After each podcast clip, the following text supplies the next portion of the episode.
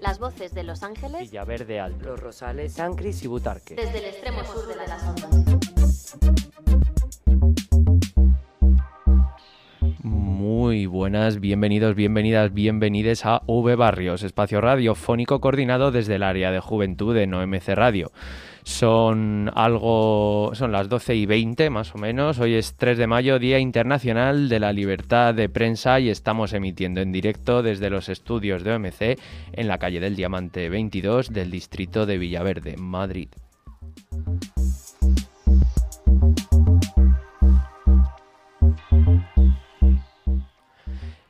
Y como espacio de juventud, pues hoy me acompaña en el estudio algunas de las alumnas de nuestras formaciones aquí en la radio. Así que nada, damos la bienvenida a Ana, Noelia y Raquel. Muy buenas, ¿qué tal estáis? Hola, muchas gracias, muy bien. Hola, buenos días. Buenos días.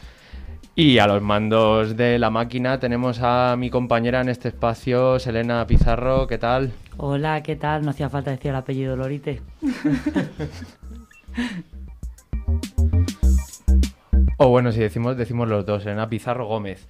Y Selena Pizarro Gómez, eh, para empezar, nos has traído un informe recién publicado, ¿no? De Reporteros Sin Fronteras, que habla precisamente sobre el tema que vamos a abordar hoy desde V Barrios, que es la libertad de prensa.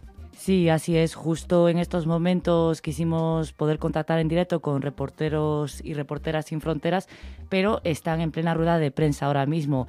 Eh, afortunadamente nos llegó ya su- sus notas de prensa con, con la última clasificación mundial de la libertad de prensa de, de este 2022 que bueno, iremos un poco desglosando a lo largo del programa con, con aquí nuestras colaboradoras que irán contándonos la, la situación en las, en las zonas ¿no? y en las regiones.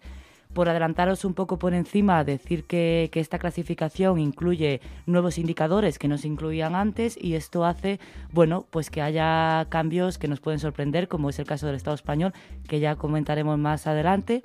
Y, y nada, decir también así por encima y brevemente que efectivamente eh, eh, Noruega sigue siendo el país que, que, bueno que goza de este privilegio porque ya es un privilegio no Eh, y luego también decir que en la última posición pues se encuentra Corea del Norte Vaya.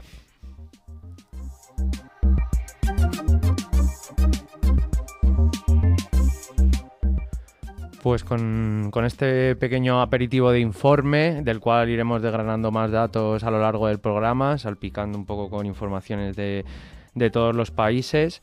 Eh, vamos a irnos ya con el primer tema de radio que ha preparado Selena en la playlist temática sobre libertad de prensa.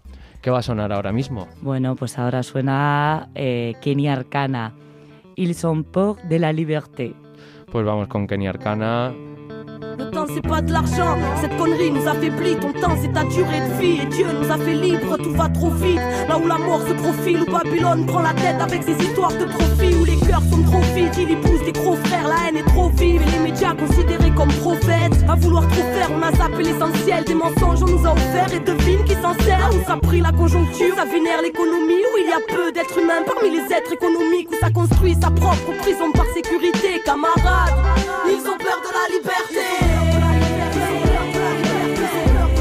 Ils ont peur, peur de la liberté. Ils ont peur de la liberté. Ils voudraient nous éduquer, eux qui manquent de sagesse, ceux qui sans intérêt ne savent pas faire un geste. Ils nous parlent de respect, mais ils flinguent notre terre, ils se battent pour la paix et pour ça font la guerre. Camarades, combat le doute car ils aimeraient te corrompre, te barrer la route ou te convaincre qu'elle est trop longue. N'écoute que ton intuition, suis là par tous les temps. Marche avec la foi, c'est la chance que tu fréquentes. Ils nous enseignent la peur que l'on reste entre leurs clôtures. Faisons briller nos différences car leur ciel est obscur. Suis ta route, chacun a la sienne. Méfie-toi des temps modernes qui fabriquent les êtres humains à la chaîne. Aimeraient nous foutre des puces dans la chair, frotter la marche au karcher, créatures d'argile corrompues pour pas Dites aux enfants du système qu'ils sont enfants de la terre et que les enfants de la rage ne sont pas enfants de la guerre, camarades. Ils ont peur de rêver, ils ont peur de penser, ils ont peur du changement, ils ont peur de la liberté, ils ont peur de la différence,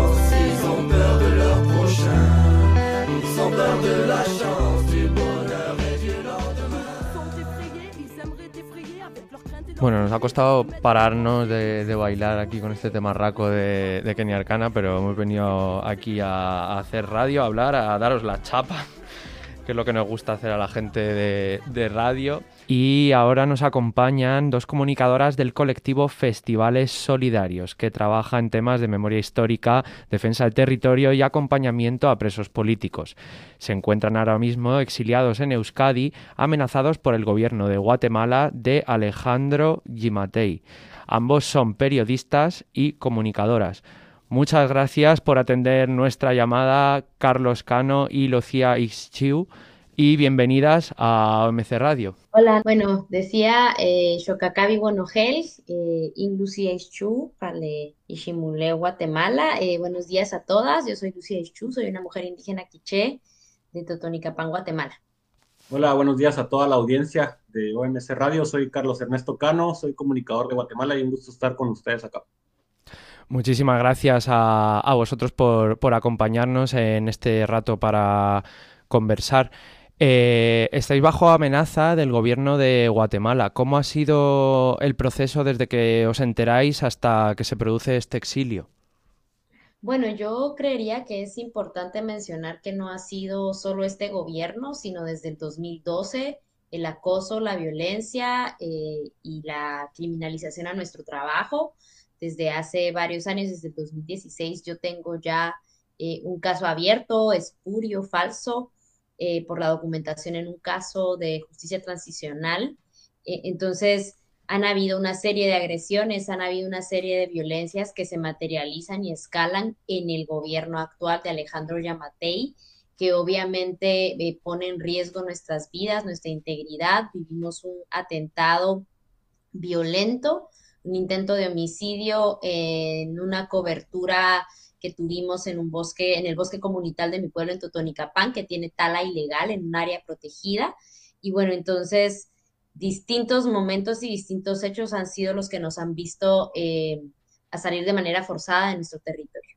Sí, solo un poco para poner en contexto, Alejandro Yamatei eh, es un presidente que en el 2005 fue el autor intelectual del asesinato de siete eh, personas que estaban encarceladas en Ciudad de Guatemala, una de las cárceles de máxima seguridad. Él era el director del sistema penitenciario. Y entonces, para que veamos qué tipo de, presidente autócrata y, asesino es, eh, él estuvo condenado entre el año 2010 y 2012 a prisión y a pesar de eso fue electo en Guatemala y es por eso que, nominamos que no solo es el gobierno de Alejandro Yamatei, sino es todo el sistema judicial guatemalteco y el sistema eh, legal eh, el que nos pues obliga a, salir exiliados. ¿no? No, hay, no hay posibilidades en Guatemala actualmente para las periodistas y las comunicadoras de enfrentar, y digo entre comillas, estos, estos eh, casos espurios como el que decía Lucía, ¿no? Porque se inventan pruebas, se inventan testigos, eh, te criminalizan por contar la verdad en Guatemala, que es uno de los ejercicios más, más peligrosos a nivel mundial y sobre todo en Latinoamérica. Y por eso decimos que, bueno, por eso tuvimos que, salir de, Guatemala, ¿no? De, derivado de las persecuciones, de los casos de criminalización y judicialización, y para nosotros el exilio ha sido pues un camino que nos ha llevado a estas tierras de, del lado del mundo, de Europa, para pues, contar lo que está pasando en Guatemala y sobre todo en Centroamérica, una región invisibilizada por los gobiernos. Pues justo te recojo eh, lo que venías diciendo porque eh, creo que no me equivoco si afirmo que la mayoría de población aquí desconocemos muchísimo la situación en Guatemala. Eh, los medios de comunicación apenas aparece nada de esto. incluso también desconocemos parte de de su historia. ¿no? Hoy queremos hablar un poco sobre el rol de los medios comunitarios en esta defensa del territorio, pero para ello quizá antes haga falta echar un poco la vista atrás para comprender el contexto en el que vivís hoy los comunicadores allá. Guatemala estuvo sumida en una guerra civil durante 36 años, desde 1960 hasta 1996. Sabemos obviamente que es imposible resumir un conflicto de tanto tiempo en unos minutos, pero ¿qué claves de la guerra creéis que serían necesarias eh, para explicar o que todavía perviven en la situación actual de Guatemala? Bueno, concretamente yo pensaría que La firma de los acuerdos de paz en 1996 solo sirvió la entrada del Tratado de Libre Comercio en el 2005, que quiere decir la entrada del extractivismo a nuestros territorios. Y eso se, se entiende de manera tácita que no ha habido paz para los pueblos indígenas, especialmente para las mujeres indígenas en nuestro país. Entonces se ha construido la guerra y el genocidio a partir y sobre los cuerpos de las mujeres indígenas y sobre nuestros territorios. Entonces no podemos hablar y abordar de una, hablar de una democracia o de un, o de un país en paz donde se sigue oprimiendo, asesinando y masacrando a los pueblos indígenas en la actualidad, porque todo ese conocimiento de, lo que ocurrió en el país durante la guerra sigue ocurriendo hoy en día, ocurrió la semana pasada, ocurrió antier, ocurrió en noviembre con el desalojo y el incendio de una comunidad eh, en Chineval, en el Estorizabal. Ocurrió en el 2012 con la masacre que hubo en mi pueblo. Ocurre día a día con los presos políticos. Entonces, Guatemala es un país que vive en una dictadura y en un sistema autocrático que violenta los derechos humanos de las grandes mayorías, porque en Guatemala somos más del 60% población indígena y más del 60% somos mujeres. Entonces, se está hablando de que ese 60% de la población vive en pobreza extrema, eso quiere decir que Guatemala es un país estructuralmente racista, que tiene políticas completamente excluyentes a las grandes mayorías. La, guerra en Guatemala inicia, eh, digamos, por, ponerle tiempos eh, paradigmáticos en el 54, cuando el ejército de, Guatemala y la CIA de Estados Unidos intervienen en el país y dan un golpe de Estado a un proceso revolucionario que duró 10 años, nosotros le llamamos la primavera democrática, y es a partir de ahí que los niveles de corrupción, impunidad, asesinatos políticos, persecución y exilio eh, son muy parecidos a los que estamos viviendo en este momento, ¿no? Y a partir de los años 75, 76 empieza toda una, un régimen por parte de los gobiernos autoritarios y militares, la denominada tierra arrasada y comienza el genocidio, ¿no? En 1980, el 31 de enero, para ser más preciso, eh, la Policía Nacional quema la Embajada de España en la ciudad de Guatemala porque 34 eh, campesinos de origen maya quiché pues toman las instalaciones de la embajada junto a estudiantes universitarios de la única universidad estatal en Guatemala, la Universidad de San Carlos, reivindicando las demandas que tenían las comunidades indígenas y sobre todo denunciando el genocidio que había en el área de Ixil y la policía lo que hace es quemarlas vivas. Entonces, eh, son eh, momentos muy parecidos a los que estamos viendo ahora en cuanto a, términos de persecución y asesinatos selectivos de defensoras y defensores de derechos humanos, lo que venimos arrastrando de esa guerra. Por eso nosotros decimos que, en Guatemala no hemos salido de la guerra, es una guerra de baja intensidad, diría Noam Chomsky, la que estamos viviendo. Solo lo único es que ahora no hay procesos revolucionarios, digamos, como las guerrillas en su momento, en los 70s y en los 80s, y la gente la están pues encarcelando y asesinando. Además, uno, eh, escuchándos hablar, no, no, puede evitar pensar en también pues en, las compañeras del, del EZLN que se organizaron en, en, el sureste mexicano, en Chiapas, también contra estos tratados de libre comercio y que eh, sus y denuncian eh, abusos también y asesinatos que venían ocurriendo desde hacía mucho tiempo también en, territorios indígenas, ¿no? O sea, parece que esto es un, es un, es un, un patrón que se, que se repite. En la entrevista en la que eh, supimos de, de vuestro colectivo, Festivales Solidarios, en El Salto, del compañero Carlos Soledad, eh, llamabas a Guatemala el país del eterno retorno, ¿no? Y creo que viene un poco por esto que, venías señalando de que la guerra como tal no acabó, sino que ahora está en, otras, en otras intensidades. Em, también mencionabais eh, hablabais de la defensa del territorio, ¿no? De ser una defensora del territorio. ¿Qué es ser una defensora del territorio hoy en día y qué implicaciones tiene? Bueno, yo concretamente creo que desde los pueblos indígenas y desde nuestros territorios nosotros no somos defensores de derechos humanos, sino somos la naturaleza defendiéndose, ¿no? Eso es lo que básicamente nos llama. Nosotros tenemos una conexión profunda con el agua, con la tierra, más allá de cualquier otra forma de concebir el mundo, más allá de lo esotérico, es una conexión energética, es una conexión, una forma de vida.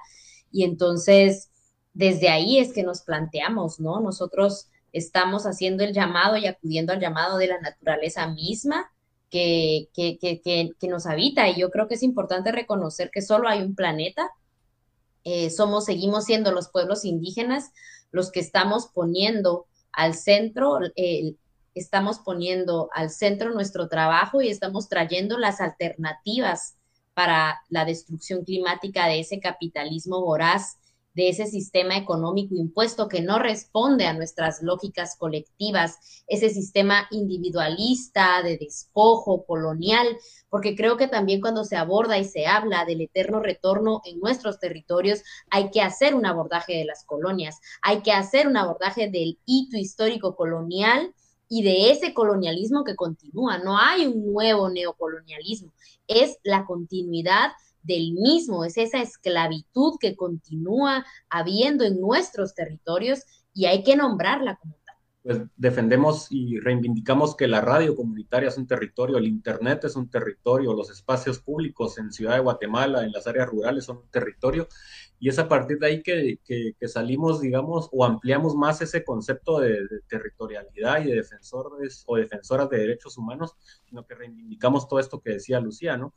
Y este, este, este, este concepto del mito del eterno retorno lo utilizamos un poco de derivado del filósofo húngaro Mircea Eliade, y es un poco parodiando al eslogan guatemalteco de, del país de la eterna primavera, pero cuando en realidad es el país de la eterna dictadura y por eso mencionamos que es un eterno retorno a las dictaduras militares, ahora es una dictadura eh, que está coludida con el narcotráfico, porque el ejército y el narcotráfico son son lo mismo, eh, tienen eh, similitudes, tienen negocios, tienen eh, formas de actuar muy parecidas y a eso nos enfrentamos, ¿no? y creo que estamos en una situación muy parecida al inicio del genocidio en Guatemala, solo que ahora le sumamos el, tema del narcotráfico y por eso pues estamos utilizando todos los espacios y, y los altavoces como la radio hoy en esta entrevista para denunciar lo que está pasando en Guatemala, un país de 20 millones de personas que está invisibilizado y una región de casi 60 millones de personas, es la región centroamericana, que está invisibilizada gracias a eso, ¿no? Quieren eh, invisibilizarnos para que el extractivismo y lo que decía Lucía, la colonia o el neocolonialismo, como le han denominado ahora, pues sigan operando eh, impunemente en esa región. Eh, hola, ¿qué tal? bueno, muchísimas gracias Carlos y Lucía por, por estar hoy, esta mañana con nosotras y sobre todo por estar hoy el día de, día de que se celebra la libertad ¿no? de prensa. En este sentido, eh, además hablabais de, de, un poco de los medios comunitarios, ¿no? que es también de donde venís vosotras y también es donde estamos nosotras, dentro de, de todo lo, diferente que son los contextos, evidentemente. Pero sí que nos gustaría saber en este sentido eh, cuál es el rol ¿no? que están jugando o han jugado históricamente los medios comunitarios eh, allá en Guatemala ¿no? Y en concreto, pues la radio. Bueno, nosotras eh, somos, hemos sido parte de varios medios comunitarios, hemos sido parte, somos parte de una red latinoamericana de radios que se llama Latinoamérica Rompe el Cerco, somos corresponsales del noticiero indígena Mayacat, que es parte también de la Federación de Escuelas Radiofónicas. La radio ha sido y seguirá siendo un medio para la liberación de los pueblos. Entonces yo creo que eso es algo muy importante de considerarlo. Ya se había hablado antes de la pandemia que la radio estaba muriendo y vemos en la pandemia cómo los podcasts los podcast y la radio tomaron un auge muy fuerte, obviamente para contribuir al romper el cerco mediático. Nosotros creemos fuertemente que estamos disputando la versión hegemónica de la historia. Cada vez que una sujeta y un sujeto, porque así somos, eh, los que escribimos nuestra historia, eh, contamos nuestra propia versión y de eso se trata, creo yo, de tomar los medios, de ser el medio y de disputar esa versión y de disputar ese territorio que es la comunicación, porque se nos ha hecho creer que no podemos y nosotros tenemos poder pero ese poder que libera, pero ese poder colectivo, no ese poder individual de dominación, sino ese poder colectivo que crece en los medios comunitarios. Y para nosotros ha sido eso, ha sido la posibilidad y ha sido la oportunidad de romper cerco mediático en medio de las masacres en nuestros pueblos, en medio del racismo que hay, de todo lo que nos ha costado abrir con la cara a las mujeres indígenas que hemos tenido que hacer comunicación pese al racismo, el colonialismo y el patriarcado de nuestros sistemas. Entonces, creemos en el poder de la radio, que tiene la posibilidad de llegar y de imaginar a una cantidad enorme de personas y por eso se nos criminaliza y por eso no se nos reconoce como periodistas, porque nosotros no somos parte de esa mirada decimonónica y hegemónica de la comunicación imparcial que siempre sí es parcial y está al servicio de los, de, los grandes capitales y al servicio del pensamiento hegemónico. Nosotros venimos de abajo y venimos a romper el cerco contando nuestras historias, esas historias invisibilizadas. Hay una, hay una relación muy estrecha entre la, la oralidad de los pueblos eh, mayas, del pueblo quiché, de, los, de las 25 naciones que viven en, en Guatemala, que coexistimos con, la radio, ¿no? Eh, la palabra es muy importante eh, para las comunidades mayas, para las comunidades mestizas en Guatemala y por eso reivindicamos eh, a los medios populares, a las radios comunitarias. Y el papel que tienen las radios comunitarias es el papel de socializar la vida, ¿no? Eh, con programas de educación, de derechos sexuales, de, información sobre todo de lo que pasa en, Guatemala en tanto a la corrupción y la impunidad. Y por eso se criminalizan las radios comunitarias, precisamente a los delitos que nos afrontamos los comunicadores y las comunicadoras en Guatemala son a, a delitos tan tan, tan chistosos, les decimos nosotros, como sedición y terrorismo, ¿no? Porque el statu quo y el gobierno de Guatemala sabe que, que al dar información y a brindar información, la gente tiene lo que decía Lucía, ¿no? El poder, ese poder para liberarse y para tener cierta conciencia de lo que sucede, sobre todo con el extractivismo en Guatemala.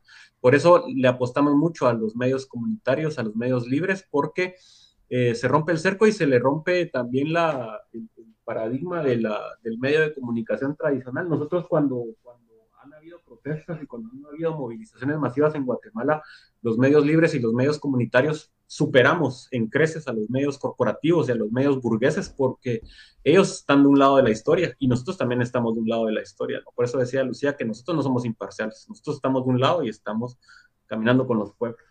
Pues en este sentido que, señalabais, ¿no? De, de, romper el cerco y de hablar de por qué hoy sigue existiendo la colonia, Guatemala está atravesada por las operaciones de un montón de multinacionales. Entre ellas hay tres que conocemos muy bien por aquí.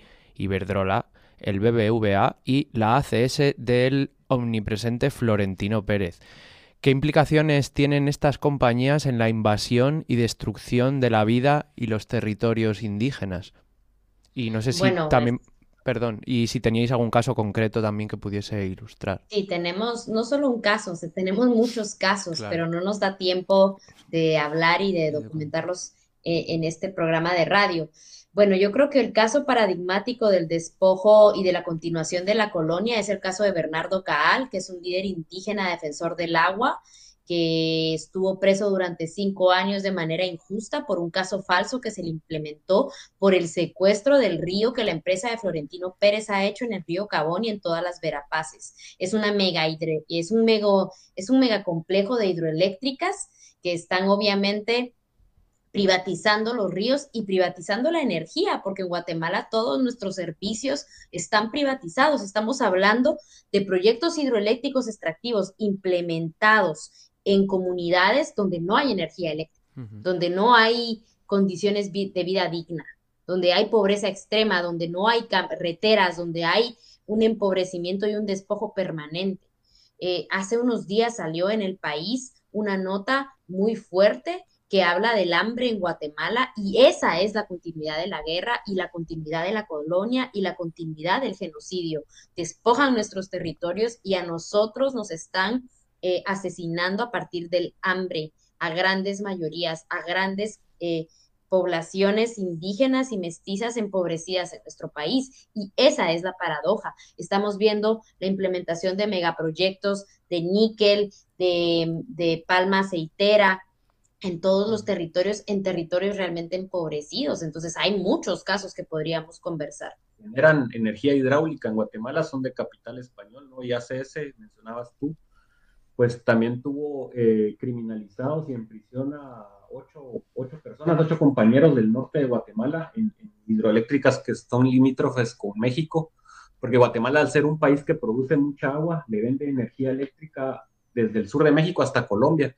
Y es ahí en donde entran todas estas empresas transnacionales eh, que van incluidas desde bancos, ¿no? Porque las empresas hidroeléctricas y las mineras tienen que manejar su dinero en los bancos y nosotros pues acusamos seriamente a los bancos como promotores del despojo y del colonialismo y el extractivismo, que tienen intereses en un país tan pequeño pero tan rico en, en megadiversidad. Y por eso es que las empresas y esta, este, este extractivismo a ultramar sigue operando en, de ese en ese lado del mundo, ¿no? Es estas empresas que tienen tantas eh, conexiones con las oligarquías locales también, que son partes fundamentales de la, de la complejidad y la que nosotras, por ejemplo, estemos exiliados y mucha gente esté Estamos hablando de personas asesinadas, de masacres, violaciones sexuales, desalojos, eh, personas encarceladas, o sea, estamos hablando de una brutalidad eh, continua por parte de estas empresas. Por ejemplo, hay una empresa de mega níquel, que es una empresa minera que extrae níquel a la orilla de un lago, del lago más grande del país en Guatemala,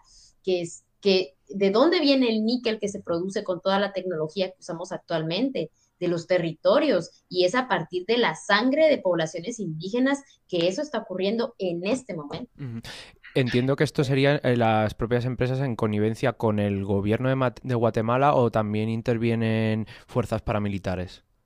Eh, yo creo que hay una mezcla de todo, pero yo al Estado guatemalteco le llamo Estado empresa o le llamo, ¿cómo es que dice mi hermana, la CEO de, las empresas extractivas? Porque básicamente el, el, ejército, la policía y grupos paramilitares están al servicio del despojo de nuestros territorios a partir de del, están al servicio de las empresas y de las grandes transnacionales. Sí, es, una, es una mezcla de un narcotraficante puede ser muy claramente el presidente de una empresa minera en Guatemala. O puede ser también el hermano de la presidenta del Congreso de la Así de, descarados y así de cínicos son. O sea, no hay... Sí, no hay que hacer un gran trabajo de investigación para llegar a verlos. No, tú buscas, eh, ustedes buscan en, internet, ponen eh, personajes corruptos en Guatemala sin visa de Estados Unidos y te salen desde políticos hasta narcotráficos. Y entonces tienes ahí toda esta amalgama de personajes que son... Eh, las bisagras para las empresas transnacionales extractivistas en, en Guatemala y sobre todo en Centroamérica. Entonces vemos que ahí no hay diferencia ¿no? entre esos capitales. Si, nuestra, si las personas que nos están escuchando quieren saber más, ¿no? como bien señalaba Lucía, eh, tendríamos que tirarnos varios días hablando de esto para poder documentar todos los casos. Recomendamos mucho que sigan eh, por redes al movimiento de Rompiendo el Cerco, que como ya señalabas, pues aglutina a varios medios comunitarios de diferentes zonas donde pues se están produciendo este tipo de abusos, ya que aunque sí quizá uno de los más sangrantes, el de Guatemala, no es el único. Bueno, y también un poco reflexionando en este sentido y bueno, todo el trabajo que, hacéis como, como, comunicadoras, también la pregunta es esta, ¿no? Viendo el panorama y, y, lo que conlleva, eh, ¿por qué? ¿Por qué decidisteis ser, ser o dedicaros a la comunicación? Bueno, yo decidí hacerme periodista en el 2012 porque el ejército de Guatemala masacró a mi pueblo y dejó a siete personas asesinadas y a 40 personas heridas de gravedad porque nos encontrábamos manifestando en contra del alza de la tarifa de la energía eléctrica, que es una empresa privada, Unión Fenosa de capital gallego, la dueña del capital eh, energético en ese momento. Y decidí hacerme periodista por el racismo estructural que hubo en los medios, de la forma en la que nos retrataron, en la que se justificó esa masacre diciendo que somos unos indios salvajes, animales y que había que asesinarnos. Y entonces dije yo, bueno, los indios ya fuimos, las indias ya fuimos a la escuela, ya sabemos leer, ya sabemos dialogar en el lenguaje del opresor y en las tecnologías opresoras y también las podemos usar para poder contar nuestra historia. Y esa es la razón por la cual yo me hice periodista. Pues yo me hice fotoperiodista y comunicador porque eh, al vivir en un país con altos niveles de desnutrición, hablamos de más del 60% de los niños de 5 años desnutridos, son casas como las africanas en países como en África no me gusta hacer las comparaciones, pero creo que para que la gente que nos escucha dimensione de qué estamos hablando, qué es Guatemala, en donde el 60% de la, de la población mayoritariamente es indígena y sobre todo mujer, vive con menos de un dólar al día, menos de un euro al día, eh, pues eh, eh, creo que es una es un deber, digamos, es un deber el que, que tengamos nosotras que poner nuestro privilegio en Guatemala para acompañar las resistencias y las comunidades que están siendo violentadas y que están siendo eh, pues asesinadas, ¿no? Desde hace más de 500 años y por eso decidimos nosotras eh, pues, ser comunicadoras y nuestro privilegio al servicio de nuestros conocimientos. Pues desde aquí no podemos otra cosa que hacer que, admirar vuestro, vuestro trabajo, admiraros a vosotras, a las personas que formáis parte de estos medios, eh, admirar a, a, los propios medios. Y bueno, de todas he sabido por aquí que los medios comunitarios en el Estado español siempre hemos aprendido muchísimo de lo que tenéis que enseñaros eh, las comunidades de allá. Y, y además de transmitiros pues esta admiración y este aprendizaje que, que, seguimos hoy haciendo y, seguiremos, eh, ofreceros siempre que necesitéis nuestros, nuestros micrófonos y deciros pues que eh, OMC Radio y, la, y el resto de movimiento de radios comunitarias del Estado español podéis considerarlo una pequeña casa radiofónica para, para ocupar las ondas y, internet para contar estas historias que, habéis venido a narrar hoy. Muchísimas gracias. Una cosa, Lorite, ya que antes de que se vayan, eh, creo que como estamos dando un poco la clasificación mundial, recordar que Guatemala está en el 124 de 180 países, o sea que también es un dato bastante interesante sobre la situación que nos cuentan. Están dentro del parámetro de situación difícil. La penúltima. Como ya hemos visto aquí. pues muchísimas gracias. No sé si queréis añadir algo más, eh, os dejamos también un minuto para... Pues nada, queremos agradecerles fuertemente por este espacio. Para nosotros ha sido muy importante todos los espacios desde la solidaridad que se abren para poder contar nuestra historia y para poder contar la situación que está viviendo Guatemala y la región centroamericana y América Latina en general, porque como bien tú lo decías, somos una región que está en llamas y que está viviendo esta situación de despojo, de violencia. Y bueno, nos encontramos ahora en Euskal Herria, eh, también rodeados de muchas expresiones de solidaridad y eso ha sido muy importante. También nos hemos encontrado con radios comunitarias acá que han abierto sus programas para poder ser eco de nuestra voz. Muchas gracias. Bueno, agradecer a, a, OMC Radio, a las radios comunitarias, a la gente que escucha, a la gente que está interesada en lo que sucede en Centroamérica, en Guatemala. Y también si quieren saber un poco más de Guatemala, nos pueden seguir en las redes. Estamos en todas las redes como arroba festivales.gt, en Instagram, Twitter, Facebook, YouTube, eh, TikTok. Y esa es parte para romper el, cerco y agradecerles a, pues a, ustedes por el espacio y por la, amplificación de la voz. Y sigamos rompiendo el cerco. Un saludo. Sigamos rompiendo el cerco y os mandamos una un abrazo muy fuerte y cálido y mucha energía y fuerza. Muchas gracias. Mi libertad, letra de Pablo Guerrero. Tres y...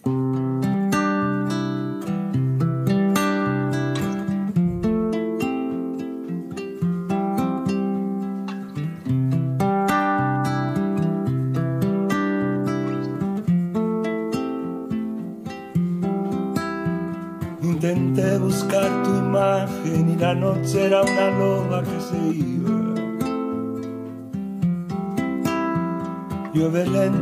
y los árboles me miran al pasar.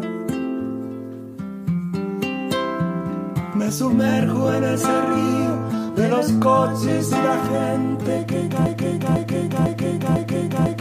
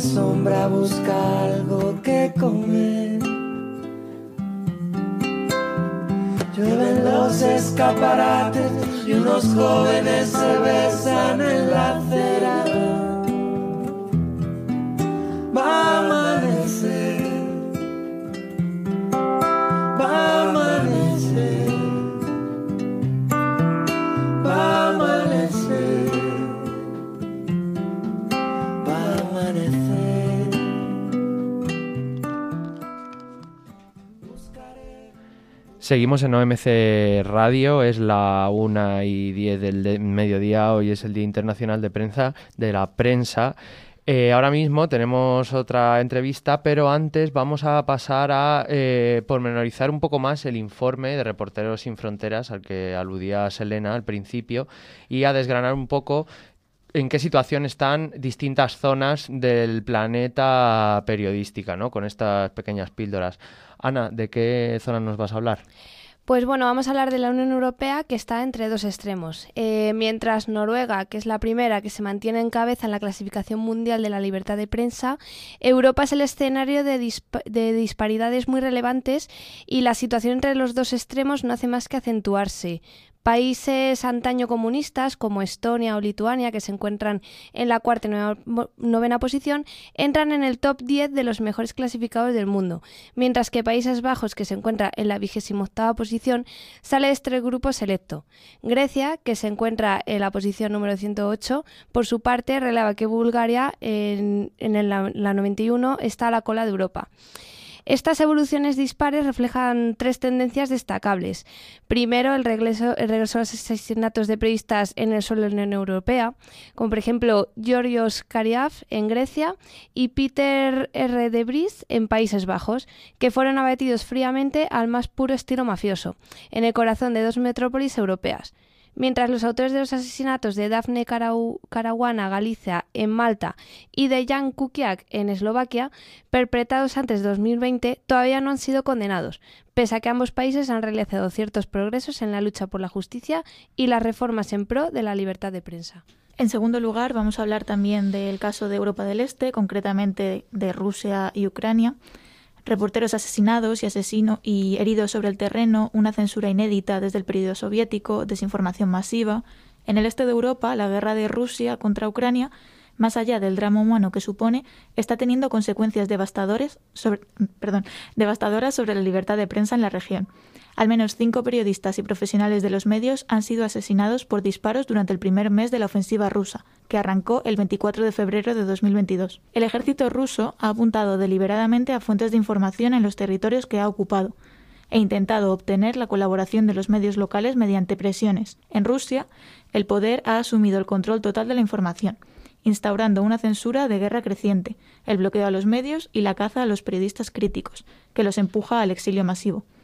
Este recrudecimiento ya había comenzado en 2021, tras el endurecimiento de la ley de agentes extranjeros y las persecuciones ligadas a la cobertura del opositor Alexei Navalny, que está actualmente en prisión. Y antes de pasar a la tercera píldora, eh, simplemente señalar que uno de los periodistas que está, siendo, que ha sido objetivo en este conflicto es Pablo González, eh, periodista de Euskal Herria, eh, que por tener mm, doble nacionalidad rusa se le acusa de ser un espía y un agente doble, a pesar de que todo su entorno eh, académico y personal ha dado eh, pruebas de sobra de que esta persona no trabajaba para el gobierno ruso. Eh, uno de los argumentos que esgrimen desde Polonia es que, eh, aparte de tener un pasaporte con otro nombre distinto, no es un nombre distinto, sino que es su nombre en ruso con su apellido materno ruso. Em, y otra de las pruebas era una serie de ingresos que había tenido eh, desde, desde una cuenta rusa en su, en su cuenta bancaria y varios expertos de, de inteligencia afirman que cuando alguien trabaja en secreto para un gobierno, nunca le hacen pagos bancarios que dejen registro, siempre se da en mano. Entonces, bueno, pero este periodista sigue eh, en la cárcel y incomunicado en Polonia. Bueno, y el caso de las Américas, en casi todo el continente los periodistas desarrollan su labor informativa en un entorno cada vez más deteriorado y tóxico. Como ya sucediera en 2020, la crisis del coronavirus ha supuesto un acelerador de la censura y ha generado dificultades económicas a la prensa y ha planteado serios obstáculos para acceder a la información, sobre todo sobre la gestión de la pandemia por parte de los gobiernos de Latinoamérica. La desconfianza hacia la prensa ha seguido ganando terreno alimentada por una retórica contra los medios y una generalización perdón, de los discursos estigmatizantes por parte de la clase política, especialmente en Brasil, que se encuentra en el puesto número 111, Cuba en el 173 y Venezuela en el 148, después Nicaragua en el 160 y El Salvador en el 112. Pues vamos ya con la entrevista a Alien. Eh, este año, el Día de la Libertad de Prensa quiere poner el foco en la ciberseguridad. Y para ahondar en este tema, pues nos acompaña ya alguien eh, al otro lado de una sala virtual que es experta en este y muchos otros campos de los ámbitos de la tecnología, además de comunicadora y divulgadora. Muchísimas gracias por atender nuestra llamada y venir al programa, aunque sea en forma de unos y ceros. Hola, muchas gracias a vosotras por invitarme. Puede haber alguien de la gente que nos esté escuchando que se extrañe ¿no? de, este nombre que usas. Muy brevemente, eh, ¿por qué has decidido presentarte como Alien? Eh, bueno, en realidad es porque me mola mogollón la ciencia ficción y tal, pero también es verdad que es porque, eh, o sea, no utilizo mi nombre real en algunos contextos, también por propia protección. De hecho, desde pequeña en Internet tengo muchos seudónimos, como siete nombres diferentes. Es una de las formas de protegerse. Y de eso va a ir nuestra conversación hoy con alguien, de cómo protegernos, ¿no? Poniendo el foco en la ciberseguridad y su intersección con el periodismo, no podemos dejar de hablar sobre los casos de espionaje de Pegasus, un software con una firma muy clara, la de la empresa israelí NSO Group que asegura que solo lo comercializa a terceros países. Hace unas semanas una investigación estadounidense reveló que gran parte del entorno político, activista y periodístico relacionado con el movimiento independentista catalán estaba siendo espiado con este software. Hace tres días el gobierno reveló que Pedro Sánchez y Margarita Robles también habían sido espiados por el mismo software. Alien, eh, ¿qué pueden saber de nosotras si nuestro móvil ha sido infectado con Pegasus? Bueno, antes que nada, Pegasus es eh, el nombre que le han puesto a, este software en específico, ¿no? Pero el tipo de software se llama spyware, que básicamente es un software dedicado a espionaje, ¿no? Pero de utilizando técnicas eh, muy parecidas a las de un malware normal, ¿no? A las de eh, intentar explotar vulnerabilidades para analizar. Entonces, sabiendo esto, básicamente lo que hace este programa para, centrarnos en, saber qué hace y cómo protegernos ¿no? posteriormente. Entonces, lo que hace primero es utilizar, eh, bueno, se intenta acceder al dispositivo a través de métodos de ingeniería social. Esto viene a ser a que intentan engañar a, esta víctima final a través de correos electrónicos, cadenas de WhatsApp, descargas maliciosas y cosas por el estilo. El típico enlace raro que te llega, ¿no? Por ahí de haz clic aquí y... Sí. Sí, sí, es verdad que algunos se, pueden localizar con cierta facilidad en el sentido de que, bueno, están raros escritos, es una situación muy esperpéntica de, eh, pues, eh, soy súper rico, te quiero dar no sé qué, cosas así, ¿no? Pero hay, hay algunas situaciones que están muy bien estudiadas, especialmente para periodistas o activistas en donde ofrecen información o cosas similares, ¿no? Entonces, es relativamente fácil caer, entre comillas, si, si no se está muy atenta. Entonces, para esta primera fase, que al, final es una de las más importantes para, para, caer en, el spyware de Pegasus y otros similares, es aprender un poco sobre este, este tipo de técnicas, ¿vale? Entonces, podemos eh, utilizar sistemas de comunicación más seguros que a lo mejor WhatsApp o diferenciar las comunicaciones con nuestra familia de las que son profesionales o de activismo o de periodismo y demás.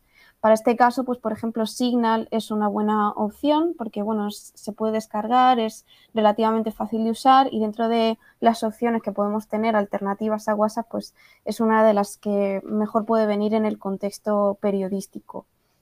Eh, a nivel de correo electrónico, igual, intentar configurarlo para que no se descargue de forma automática en nuestro móvil eh, contenido sin más, que eso ocurre mucho. Las aplicaciones a veces de nuestro móvil que manejan contenido audiovisual, como un correo electrónico, un móvil o lo que sea, pues eh, nos puede decir descargar directamente las imágenes, los vídeos, el contenido a nuestro móvil pues tenemos que dedicarnos a, en todas nuestras aplicaciones de mensajería y de correo electrónica, decirle que no, que expresamente nosotras descarguemos el contenido que queramos, pero que no descargue de forma automática. O sea, en general, quitar automatismos en nuestros dispositivos siempre va a ir un, a acercarnos un poco más hacia la, hacia la ciberseguridad sin necesidad de que tengamos que, que ser expertas ¿no? en ello.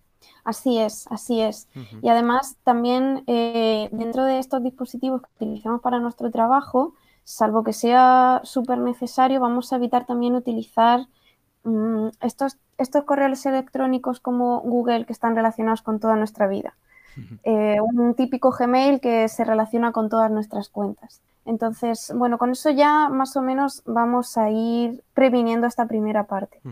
Sí, decía una compañera una vez que, nuestro correo de Gmail es lo más parecido a un diario que estamos escribiendo hoy en día las, las personas, ¿no? Echando un vistazo a, nuestro Gmail se puede saber casi casi día a día qué hemos ido haciendo. Claro, el problema de, de este tipo de perfiles es que al estar conectadas a tantos tipos de aplicaciones que a su vez eh, están tan íntimamente relacionadas con nuestra vida, es que sin nosotras darnos cuenta estamos haciendo un perfilado que puede llegar a ser muy peligroso en un caso de, de, malware, de infección de malware en este, en este caso. En este caso de Pegasus me llamó la atención también de que no, digamos, no solo eran víctimas del espionaje las propias personas que habían sido seleccionadas como objetivos, sino también las personas de su entorno. Es decir, si yo soy seleccionado objetivo, pero estoy en contacto digital y telefónico, pues por ejemplo con mi compañera Selena, sin serlo ella, su móvil también resulta infectado por, eh, digamos, que yo pueda, eh, de alguna manera automática que funcionan en los sistemas de mensajería,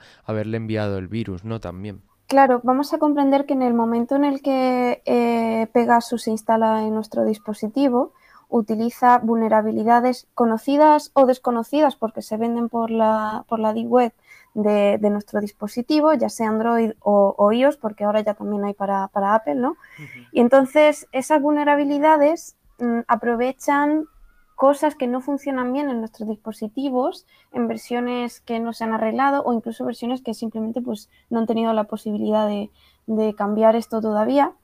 Y, entonces, sin nosotras darnos cuenta, sin hacer nada, una vez que ya está en, nuestro dispositivo, además de mm, quedarse con información nuestra de llamadas, mensajes, eh, captar lo que estamos escribiendo en nuestro eh, teclado y demás, pues también se va a intentar esparcir a nuestros contactos porque como ocurre siempre en el entorno digital, nuestros contactos van a tener información sobre nuestro contexto. O sea, información que a lo mejor nosotras no estamos guardando en nuestro dispositivo, lo pueden tener ellas. Pues porque tengan fotos nuestras o conversaciones o, simplemente sean de nuestra familia y nuestro entorno y eso de información extra. Que al final, para un malware de espionaje, lo que les va a interesar es recopilar toda la información posible y eso incluye también pues cómo funciona nuestro, nuestro entorno. Eh, hablando contigo, bueno, tenemos tres compañeras que son estudiantes de, periodismo y también forman parte de, las alumnas de la formación de la radio, Ana, Noelia y Raquel. Eh, yo os quería preguntar a vosotras ahora, em, muy rápidamente, si en la carrera se estudia esto, en plan, si se trata el tema de ciberseguridad para las periodistas. Bueno, yo no sé en el caso de mis compañeras, nosotros en mi universidad no hemos tratado el tema de ciberseguridad, si acaso en alguna píldora o a lo mejor en algún seminario extraescolar al que te puedes apuntar optativamente, pero como asignatura o como apartado dentro de nuestra formación no aparece, la verdad. Yo sí que estudié periodismo en la red, que estaba un poco relacionado con esto, pero se hablaba más de las posibilidades que, podía tener que de los peligros. Creo que eso se suele dejar olvidado en la facultad. Sí, yo por mi parte en comunicación audiovisual eh, exactamente no he llegado a estudiar mucho, eh, di una asignatura que era informática, pero se centraba más en cómo exponer la, la, información, pues usar más o menos Word de una forma más avanzada, pero realmente lo que es em, informática en seguridad no. O sea, realmente hemos dado pues eso, que tengas mucho cuidado donde te metes, pero no, o sea, seguridad como tal, nada. Como experta en, ciberseguridad, alguien, eh, ¿qué te parece, no, digamos, que, mm, desde la formación del periodismo no, se le preste una atención como muy pormenorizada a esto. Y luego, eh, ¿qué, algu- qué herramientas les podría recomendar aquí a, a las compañeras? O por dónde podrían empezar a lo mejor, ¿no? Para que luego ya sigan su búsqueda de estas herramientas. Bueno, eh, en- respondiendo a la primera pregunta, aunque me parece grave, no me sorprende, porque incluso en informática, que se supone que es quizá el área más cercana a ciberseguridad, a protección y demás, tampoco es algo que se hable mucho el contexto de protegerse y demás. De hecho, ves gente en informática que está utilizando eh, pues, cosas que son claramente inseguras. Entonces, en- entiendo que, también tarde mucho en llegar a estudios tan críticos y tan importantes como, como puede ser el periodismo, ¿no? Entonces, eh, tristemente, hay que intentar aprovecharse de, de los recursos que tenemos en Internet para aprender a autodefenderse y enseñar a nuestras compañeras, eh, ya sean de periodismo, activismos y demás, a, protegerse, ¿no? Entonces, en, en esta línea, yo creo que, bueno, dentro de- del entorno de periodismo hay periodistas que hablan, que hablan de este tema, ¿no? Entonces, yo diría de acercarse también a estos grupos que también te pueden ayudar dentro de ese mismo área, porque por mucho que las que nos dedicamos a ciberseguridad intentemos llegar a vosotras, pues a veces es más fácil eh, a través de esos, de esos nexos, ¿no? Entonces, la, el prim- la primera recomendación que diría, más allá de lo técnico, es hacerse de, de estos grupos, como eh, eh, la asociación esta de Freedom of the Press eh, Foundation y cosas así. Sí. O la Electronic Frontier Foundation, que de hecho eh, lo he pasado, se lo he pasado aquí al, al compa, y, y también pues tiene como una lista de, de, eh, manuales de autodefensa digital dependiendo de tu, tu contexto. Y hay uno específico para, para periodistas. Entonces, cosas que te van a decir eh, en este tipo de manuales. Para empezar, lo que os he comentado de tener siempre un dispositivo separado para, para vuestro trabajo eh, que no sea el de eh, vuestro personal.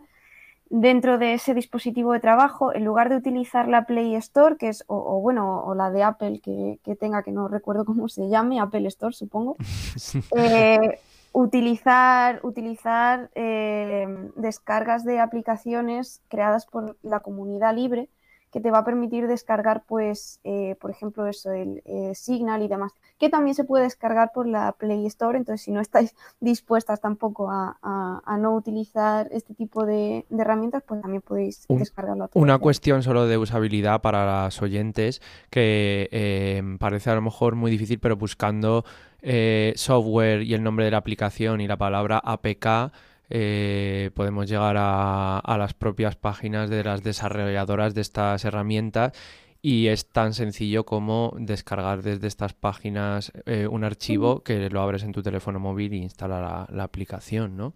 Pero ojo con esto, mucho cuidado con esto porque precisamente a través de estas descargas son la que a veces se crea phishing y se intenta colar precisamente algo que estamos Ah. intentando que sea lo adecuado y no lo sea. Para eso es súper fundamental eh, comparar que, que ese, que ese APK que te estás descargando sea la de verdad, porque hay algunas que son como copias que te vienen ya con el propio malware. O sea que hay que tener súper súper cuidado con esto. Claro, Por por eso digo, acudi- buscarlo en internet. Sí, sí. eh, intentar utilizar un, como un sistema para que ya hayan comprobado en la comunidad que, que eso funciona. Vale, o sea, entrar en algún foro en el que haya gente diciendo, oye, esta es la buena, ¿no? Exacto. Y si, ya os digo, si no estáis súper seguras o no os sentís seguras, siempre podéis consultar a asociaciones que nos dedicamos a, a cotejar este tipo de cosas y ayudaros. O sea, que no estáis solas. Aquí en España, por ejemplo, está Exnet, nosotras en Interferencias, eh, también está eh, em. Todas estas asociaciones nos dedicamos a ayudar a personas como, como vosotras a poder cotejar esta parte técnica y a deciros, esta es la correcta, esta es malware, ¿no? Eh, del mismo modo, también proteger vuestras comunicaciones, por ejemplo, a través de, de una VPN, eh, os da una capa más de, de, eh, de protección. Entonces, yo, por ejemplo, recomiendo la VPN de, de Mozilla, que, la- que es súper fácil la aplicación del móvil. Todo esto lo digo enfocado al móvil, porque normalmente los ataques de spyware suelen ser in- Ah, enfocados al móvil donde se puede sacar más información. Eh, luego también vamos a procurar borrar mm, con cierta frecuencia nuestros datos con algún programa específico, como puede ser Malwarebytes o, o Cleaner directamente, que se llama así. Entonces, estos nos permiten eh, ir borrando, comprobando si hay malware. Luego, aparte ya de un modo más específico, eh, hay un programa que se llama Mobile Verification Toolkit, que nos permite comprobar si existe spyware en nuestro dispositivo eh, o comprobar si una APK es, aún así no nos fiamos y puede ser un spyware. Entonces, eso lo encontráis, es, libre, software libre, es decir, que el código lo podéis leer y encontrar y ejecutar sin ningún problema, sin tener que pagar nada. Y, lo podéis encontrar en GitHub y se llama MVT, Mobile Verification Toolkit. Entonces, eh, ya os digo, existen muchas posibilidades. Yo mm, me fijaría especialmente en cambiar mucho nuestras contraseñas en utilizar un dispositivo específico para nuestro trabajo y en priorizar eh, Signal, ProtonMail y mm, sistemas de comunicación que sean alternativas a eh, las típicas. Y como ya os decía, pues también eh, hacer que la configuración no sea por defecto, que no descargue cosas por defecto y demás. Con esto ya mm, nos hemos quitado de encima la mayor parte. Si os fiáis, mm, sed amigas del reseteo, eh, de borrar todo y volver a empezar. Y, bueno, ya os digo, si tenéis más dudas técnicas, porque es difícil resumir todo en, esto pequeño, confiad en esas asociaciones que nos dedicamos a ayudaros y, que realmente son, son las que nos van a dar cierta autonomía de nuestros contenidos digitales. Recordamos que ha mencionado a Exnet, Interferencias y Trácula y, que podéis encontraros por sus nombres eh, de perfiles en redes para pues, pues llegar hasta, hasta ellas. Eh, mientras hablabas, también me, he acordado, y ya para despedirte, eh, hablar que esto también eh, no es solo una protección para el periodista, ¿no? sino también para proteger a las fuentes. ¿no? Y recuerdo la historia detrás de las filtraciones de Wikileaks, que creo que fue Juliana Sánchez el que dijo que estuvo a punto de, de no filtrarlo con el periodista con el que estuvo hablando por lo que le costó, por la, reticencia que hubo por parte del periodista eh, a la hora de hacerse un sistema de correo seguro, ¿no? Para, poder contactar con él y, enviarle toda esa información. O sea, también esto repercute en que puedan llegar según qué historias a nosotras, ¿no? Sí, efectivamente hay muchos casos en donde eh, la gente que se dedica a cosas de ciberseguridad o la gente que es activista, la gente que está en situaciones muy críticas, mm, se va a negar a utilizar eh, las, los medios de comunicación como pueden ser WhatsApp o Gmail o cosas por el estilo, simplemente por protección, por lo que hemos estado hablando aquí, ¿no? Estas cosas ocurren. Y a veces además no es que ocurran y nos infecten el dispositivo, nos demos cuenta y bueno, podamos tirar del cordón, sino que se queda ahí detrás y a veces no nos damos cuenta entonces, siempre, siempre se está bastante paranoico en ese sentido cuando manejas información crítica. Entonces, eh, darle una posibilidad al periodismo para que utilice herramientas seguras eh, y, haya cierta conciencia digital y se sepan utilizar eh, diferentes alternativas técnicas, pues también es una puerta a la información, claro. Pues muchísimas gracias, Alien, por compartir este, pues estos pedacitos de, sabiduría y conocimiento y, por crear un poco estos primeros caminos para empezar a echar a andar en esto, que al principio puede que nos aturulle un poco, pero es verdad que eh, luego es simplemente poner unas pocas rutinas eh, en funcionamiento y que en cuanto una las toma, eh, al final lo, automatiza y no conlleva un gran tiempo tener pues unas comunicaciones más protegidas. os recordamos también que alguien nos ha recomendado la, la, mm, la playlist de la Electronic Frontier Foundation y eh, nos ha mandado también otro enlace de Donestec de herramientas de autodefensa digital feminista para usuarias, que también podemos usar las periodistas. Así que, pues muchísimas gracias, eh, Alien, por, por atendernos Y nos vamos a despedir con otro temón de los que ha seleccionado Selena. No sé si querías añadir algo más para finalizar. Eh, no, ya está, solo quería comentar eso, que había añadido un enlace más aparte de la Electronic Frontier Foundation, como bien habías dicho. Eh, y nada, que, que mucha suerte en el camino de la protección digital. Muchas gracias. Pues genial, muchísimas gracias a Alien y efectivamente vamos antes de pasar a la siguiente pieza que, por cierto, aprovecho para presentarla, eh, fue hecha por, por alumnas del curso de iniciación y además alumnas que además están aquí. No sé si igual preferís presentarla a vosotras, así brevemente, compañeras. Bueno, pues sí, eh, junto con otros compañeros del curso decidimos hablar de las historias, de ciertas historias de periodistas que habían sufrido la represión eh, por ejercer su labor como periodistas en todo el mundo eh, casos de asesinatos, casos de secuestros y demás. Y bueno, pues de eso queríamos hablaros. Y añadir también que aunque haya cuatro casos en esta pieza que va a sonar a continuación, son muchos más los que hay y que además durante la pieza compartimos datos de el anterior informe de Reporteros sin Fronteras al que estamos hablando hoy, por si hay alguna variación de cifras. Efectivamente, porque el informe, como bien apunta la compañera Noelia, el informe acaba de salir hoy, hoy fue publicado, entonces para esta pieza tuvisteis que usar el del año pasado. Así que sin más, os voy a dejar con el tema de Yo pisaré las calles, de Muerdo, un tema que habla de, de Chile, ese gran Chile.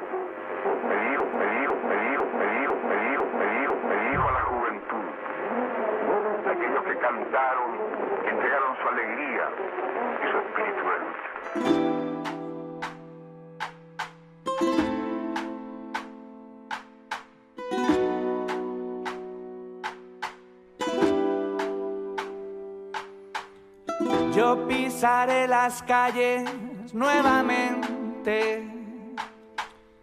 De lo que fue Santiago ensangrentada.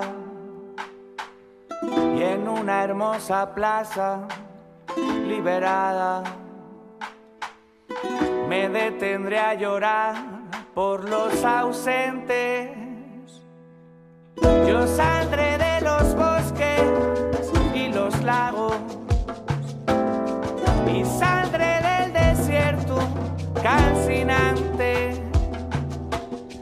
y evocaré en un cerro de Santiago a mis hermanos que murieron antes.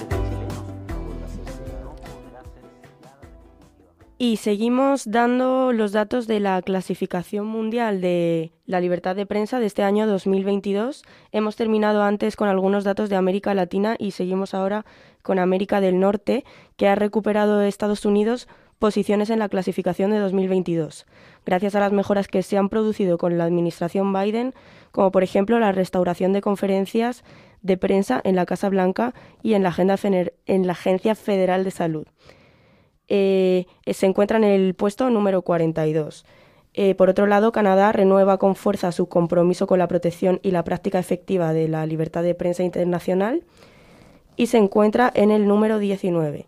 Y en la zona del Caribe, Trinidad y Tobago, número 25, ha progresado significativamente. El país debe su remontada en la tabla a una decisión de la Corte Suprema a favor de la protección de las fuentes periodísticas, que puede tener importantes repercusiones en la clasificación de, Uy, en los medios de toda la región, perdona. Y ahora pasamos a África y a Oriente Medio. El caso del norte de África es preocupante. Eh, solamente tres países, bueno, perdón, hay tres países fuertemente implicados en este deterioro, sobre todo Argelia, donde la libertad de prensa retrocede de forma alarmante, se encuentra en el puesto 134 de la lista. Marruecos, que está en el 135, un puesto más abajo, mantiene encarceladas a tres periodistas mientras que Libia en el puesto 143 y Sudán en el 151 son países donde los observadores y nuestros corresponsales, informan de que ya no existe la prensa libre. La situación se ha agravado considerablemente en Argelia en 2021. Numerosos periodistas han sido encarcelados, enjuiciados o se les ha prohibido viajar. A finales del mes de abril, tres de ellos seguían en prisión. Por otra parte, varios sitios web de información han sido bloqueados y diversos periódicos críticos con el poder han sido asfixiados económicamente.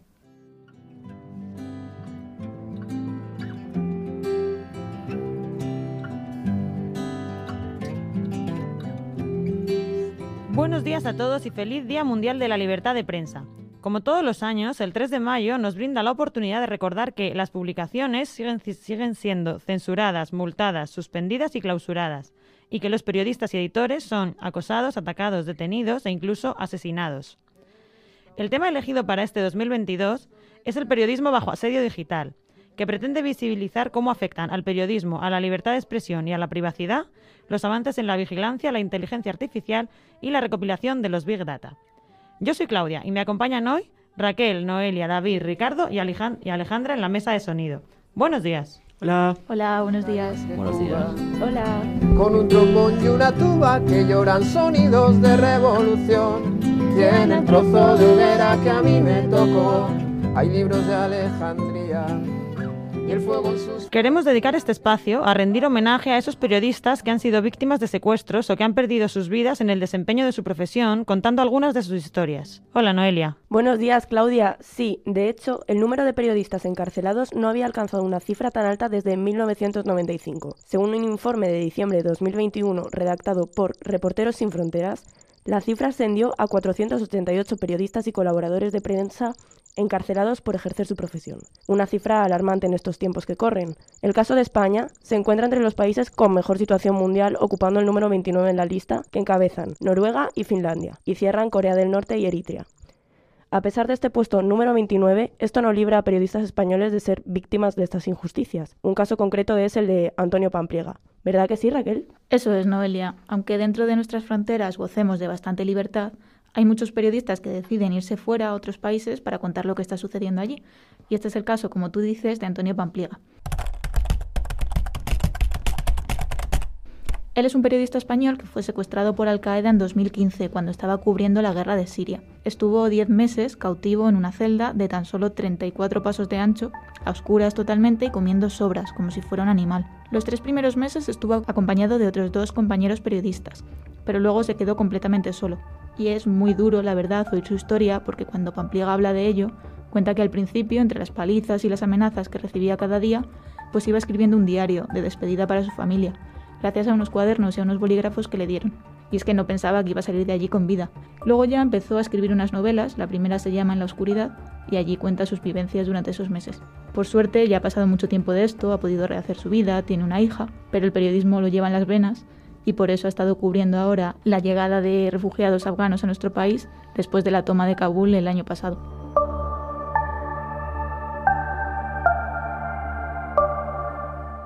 Sí, la verdad que es súper interesante el libro En la oscuridad, porque además es el primer, el primer libro escrito por un periodista español que, narra un secuestro en Siria. Y, con él intenta como dar voz a, a, los que como él han podido contar sus historias y también a los que no, no han tenido la oportunidad de contarla. Sí, la verdad es que está muy bien, yo lo recomiendo mucho. Y también si os interesa el tema de Kabul y de Afganistán, Su último libro se llama Flores para Ariana y cuenta la historia de una joven de 15 años que vive toda su infancia en, en guerra. Bueno, pues tendremos que leerlos, ya tenemos unas lecturas pendientes. Ahora nos vamos a desplazar a China, donde hay más de 120 profesionales de la información que están entre rejas, siendo uno de los países peor valorados según el balance anual de Reporteros Sin Fronteras. Trataremos el caso de una de las 62 mujeres periodistas que se encuentran encarceladas en el mundo, cifra que ha aumentado un 38% respecto al año pasado. A su vez, es una de las 19 mujeres encarceladas en China. Desde luego que son sobrecogedoras las cifras de China. David, buenos días, cuéntanos. Buenos días. Sí, la verdad es que no podemos permanecer ajenos a estos datos. Vamos a hablar de la periodista Zhang Zhang, que fue condenada a cuatro años de prisión en 2020 por informar sobre la COVID-19. La periodista transmitía sobre el encubrimiento del número de muertes y de censurar a los medios de comunicación. A Zhang se le acusaba de distribuir información falsa mediante textos, vídeos y otras redes sociales, y haber aceptado entrevistas en medios extranjeros estadounidenses. En mayo de 2020 inició una huelga de hambre para protestar por su detención, pero las autoridades la alimentaron a la fuerza y fue esposada durante 24 horas, según informa Amnistía Internacional. La periodista ya había sido detenida en 2019 por las protestas de Hong Kong contra la ley de extradición a China presentada por el gobierno de Carrie Lam. Según organizaciones de derechos humanos, fue sometida durante los dos meses que duró el arresto a exámenes psiquiátricos.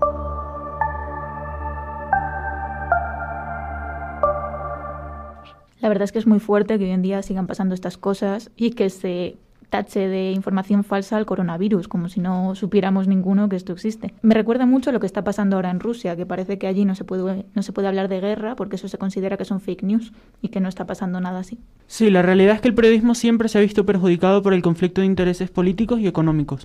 Es algo que nos azota día a día. Sí, y no solo hablamos de encarcelados, también tenemos datos sobre fallecidos por ejercer el periodismo que no nos dejan indiferentes. La Federación Internacional de Periodistas señala un incremento sustancial de amenazas a periodistas en el 2021. También señala un descenso en el número de muertes, entre las cuales se contabilizan 47 asesinados en ataques contra ellos, bombardeos o en fuegos cruzados. Sí, la verdad que parece que estas cosas pasan siempre muy lejos de nuestras fronteras, pero la realidad es que lo tenemos más cerca de lo que, de lo que creemos. Este es el caso de nuestra siguiente historia que nos cuenta Ricardo. Ricardo, buenos días. Buenos días. Pues sí, yo traigo la historia de Daphne Caruana Galicia, una periodista maltesa que fue asesinada después de que le hayan colocado una bomba en su coche en una zona rural a media hora de La Veleta, capital de Malta. Daphne había sido de las periodistas que más presión había ejercido sobre el gobierno debido a las filtraciones de los documentos secretos del estudio panameño Mossack Fonseca, documentos que ponían en evidencia diferentes actos de corrupción del gobierno y principalmente del primer ministro del país, Joseph Muscat. Daphne, dos semanas antes de ser asesinada, había notificado a la policía de que había recibido amenazas contra su vida. Lo cierto es que el Estado fracasó estrepitosamente a la hora de defender su vida. Después de largas investigaciones, Jorgen Fenech, millonario e importante hombre de negocios relacionados directamente con los altos cargos del gobierno maltés, fue declarado como el actor intelectual del asesinato. El empresario fue arrestado a finales de 2019 cuando trataba de huir de Malta en un yate, y se encuentra a la espera del juicio por el asesinato de Daphne. Por su parte, Joseph Muscat, el primer ministro, se vio obligado a dimitir en enero de 2020 tras las manifestaciones que paralizaron a todo el país.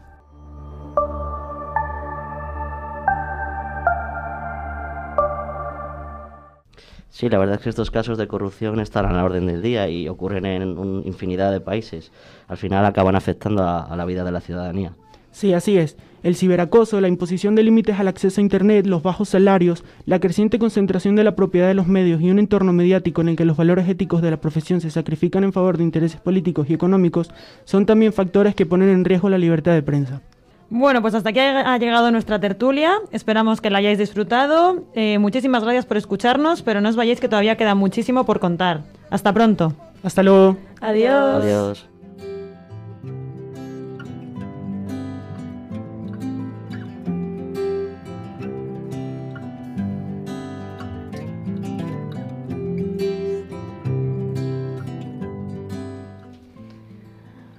Hola otra vez, seguimos este 3 de mayo celebrando el Día Internacional de la Libertad de Prensa.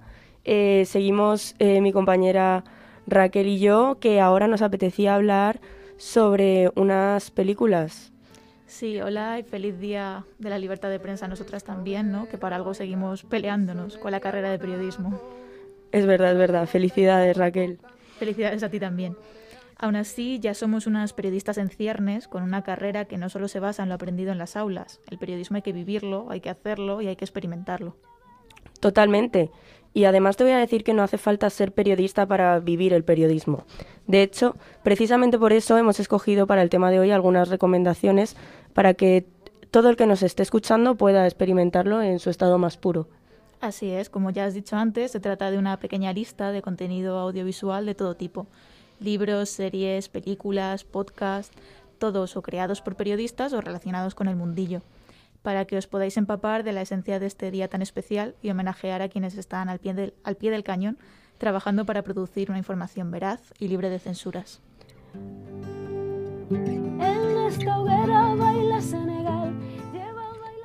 No sé tú, Raquel, pero yo me muero de ganas de empezar, ¿eh? No puedo esperar más. Pues vamos a ello. Empezamos con los libros. Venga, empiezo yo. Hoy me apetecía muchísimo hablar sobre un libro escrito por una corresponsal de guerra noruega que se llama Asne Seirstad.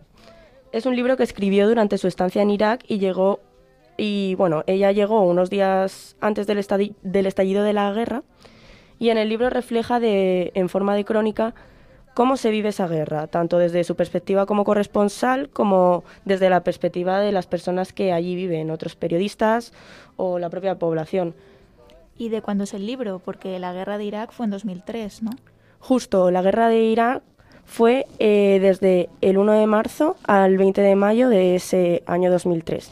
Pero el libro cuenta los sucesos desde antes del estallido, durante y unos meses después. Finalmente lo publica en febrero de 2004. La experiencia de la escritora debe ser devastadora. Completamente. Refleja el miedo a un ataque inminente y a las tácticas que emplean para sobrevivir tanto física como mentalmente. Es sobrecogedora, a la par que interesante. Muy recomendado, de verdad. ¿Tú qué me recomiendas? Pues yo traigo un libro que creo que os va a encantar a todos. Se llama El motel del Boyer. Es de Guy Talese. Él fue un periodista del llamado Nuevo Periodismo. Em, sí, conocía el libro que, que, habías, que había recomendado. Guy Talese además tiene eh, cómics muy buenos, creo también. Si no... Ah, no, me, me he confundido con Guy Delis, que es periodista que hace cómic. Eh, pero sí que había oído hablar del libro. Yo, eh, una de las razones por las que quise empezar a hacer periodismo fue por Operación Masacre de, de Rodolfo Walsh. No sé si sabéis, si conocéis este libro. No. No, yo, hablando de libros que te hacen estudiar periodismo, aquí yo soy de Kapuscinski. te, te, me has adelantado, pero yo de Kapuscinski iba a recomendar luego un docu, cuando pasemos a, a la parte más audiovisual. Pues Operación Masacre fue uno de los libros que inició esto que se le, que se le atribuye a Capote, del periodismo literario y demás. Eh, pero documentando pues una masacre que, que, hubo en Argentina. Él novelizó la forma en la que él fue encontrando las, las diferentes pistas y, y, construyendo una historia a partir de, de esta investigación periodística que hizo. Muy recomendable. Bueno, justo de eso nos hablaba Raquel, ¿no? Del nuevo periodismo, que es algo parecido, ¿no? Sí, es en ese sentido, como ya has comentado, también A Sangre Fría es otro gran clásico de nuevo periodismo.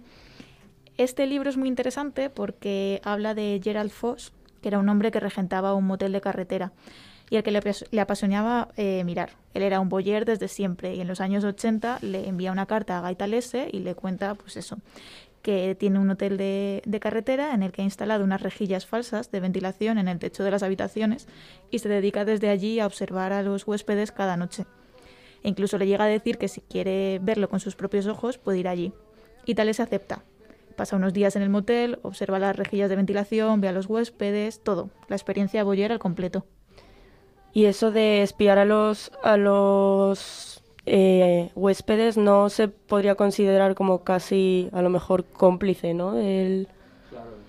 O sea, al final ahí eh, es como que el periodista forma parte del, del claro. delito también, ¿no? Esto en una entrevista que publicaba eh, un, un, periodista que estuvo infiltrado en grupos neonazis eh, decía lo mismo, ¿no? Que él para poder infiltrarse y estar durante meses allí pues seguramente tuvo que hacer mmm, cosas que, que, no, desde luego no eran legales. Claro, este fue parte del debate que levantó el libro en su momento.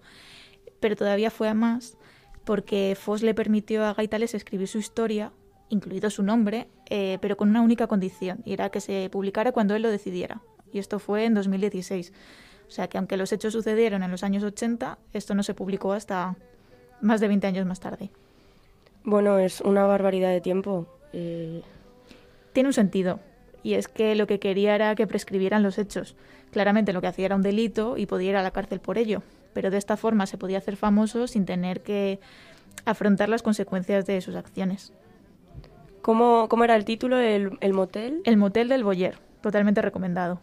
Y bueno, si no tenéis tiempo para leer o no es algo que os apasione, Netflix sacó hace unos años una película que trata también sobre el tema. Así que si queréis ahora pasamos a hablar de películas, ya que estamos. ¿Tú, Noelia, nos has traído alguna serie o alguna peli que merezca la pena? Pues sí, yo he traído una película que yo creo que en temas periodísticos eh, terminará por convertirse en un clásico. Eh, no es Spotlight. es Buenas noches y buena suerte del año 2005, dirigida por George Clooney. A mí eso de buenas noches y buena suerte me suena. Seguramente porque está basada en un caso real que ocurrió en los años 50 en Estados Unidos con el periodista Edward R. Murrow, que era presentador en la CBS y bueno, se enfrentó al senador Joseph McCarthy y esta frase, buenas noches y buena suerte, es la frase que utilizaba Murrow para despedir sus programas. Vale, ya lo entiendo. ¿Y de qué habla la película?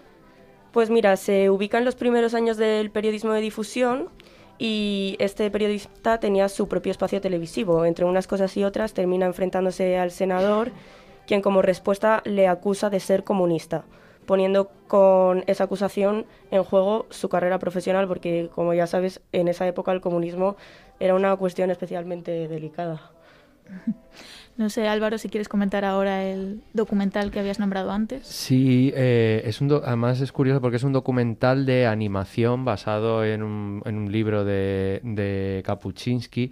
Entonces es como una medio película mm, con intención periodística, ¿no? Igual documental no es la palabra que más se le ajusta, a pesar de que está todo basado en el trabajo periodístico que, que hizo él, ¿no? Pero se hace eh, luego esta animación sobre, sobre el texto. Se llama Un día más con vida y cuenta, eh, no sé si fue eh, parte de la cobertura que hizo Kapuczynski en Angola. Eh, a mí me suena más Ruanda. Ruanda puede Sí, ser, Sí, sí. sí, sí, porque recordamos que Kapuscinski fue el único periodista extranjero que pudo cubrir el genocidio en. Ruanda en el 94. Y mola porque la, la peli te...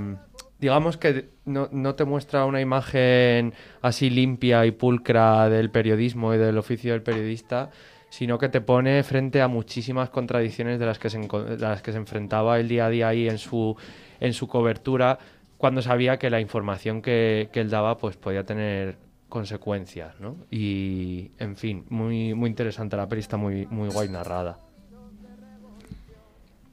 Pues tiene muy buena Perdón, aprovecho para rectificar por si acaso estaba buscando y efectivamente no era Ruanda, era Angola.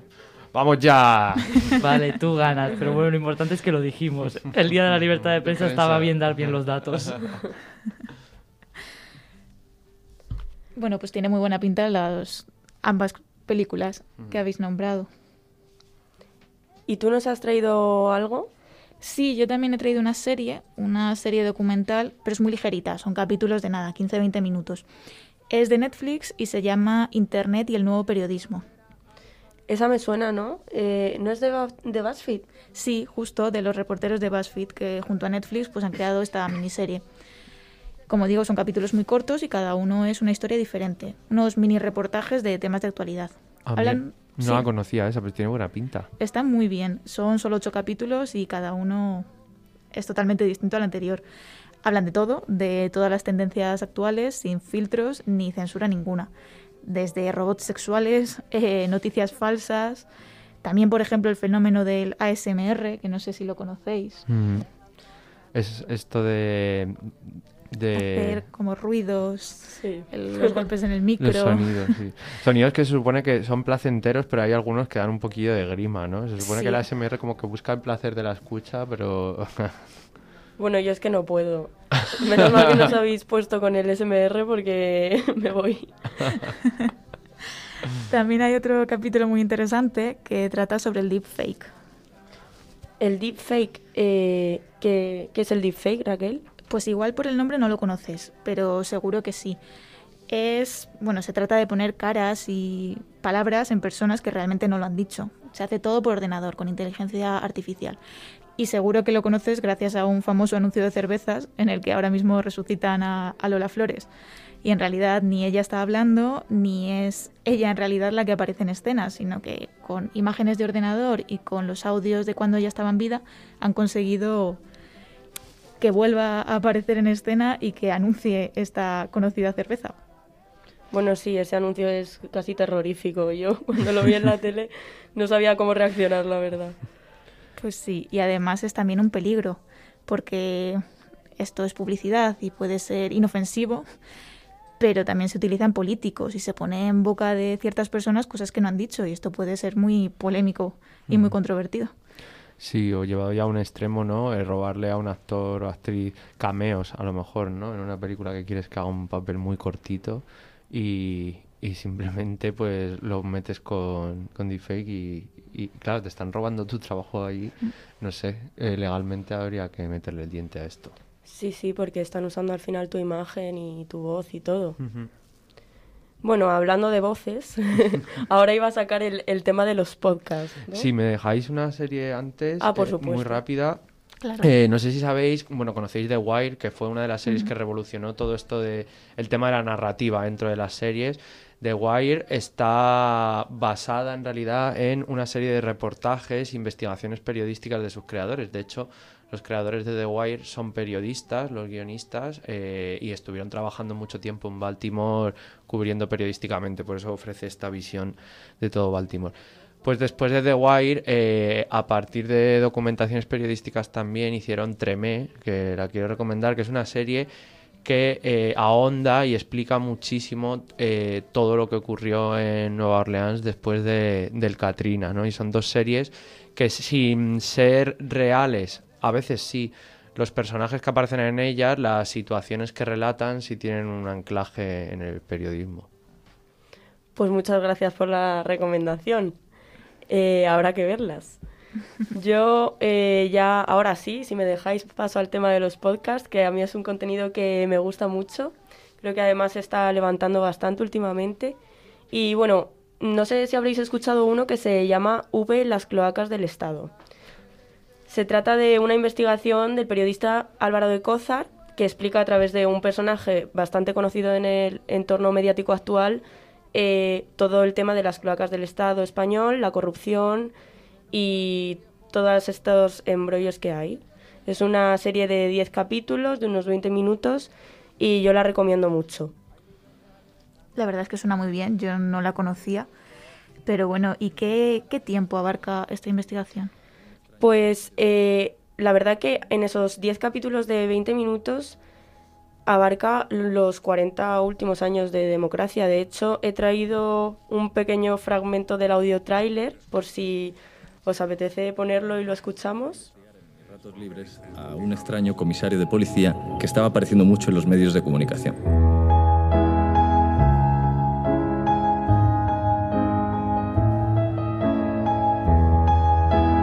Si te metes con él, tienes que tener mucho cuidado, sobre todo con el teléfono, con los mensajes, con lo que dices, con quién hablas.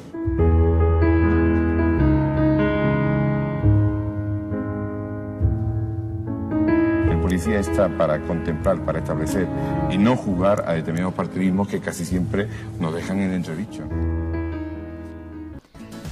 Pues la verdad es que qué original, ¿no? Que tenga hasta un audio tráiler y todo. Yo Sí. ya tengo ganas de, de leerlo. O sea, de leerlo, perdón, de escucharlo. Sí, sí, y bueno, ni siquiera es el audio tráiler completo, lo podéis ver, o sea, lo podéis escuchar en la página de, del podcast, donde también hay como un making of y, y bueno, el propio podcast, claro, que es de Podimo y de la SER. Yo también traigo un podcast. Es muy diferente, no es una superproducción, no es un reportaje de investigación, pero es un poco la base. Eh, se llama AM y son nada más que cinco minutillos, cinco minutos cada día y en ellos te resumen todas las noticias de la jornada, todo lo que tenemos que saber sí o sí para estar al día. Y en poquísimo tiempo, porque no lleva ni, ni un año, se ha convertido en uno de los más escuchados en España en materia de información. AM. AM, sí. Pues tomaremos nota por aquí también. Yo no lo conocía. Están también los de las compas latinoamericanas de Radio Ambulante y El Hilo, que yo quiero recomendarla, que además de ser basadas en investigaciones periodísticas, tienen una imagen sonora guapísima y muy, muy currada. Bueno, con, con AM te puedes enterar prácticamente de todo, ¿no? Sí, ahí, claro, en únicamente cinco minutos te cuentan todos los temas que marcan la agenda del día.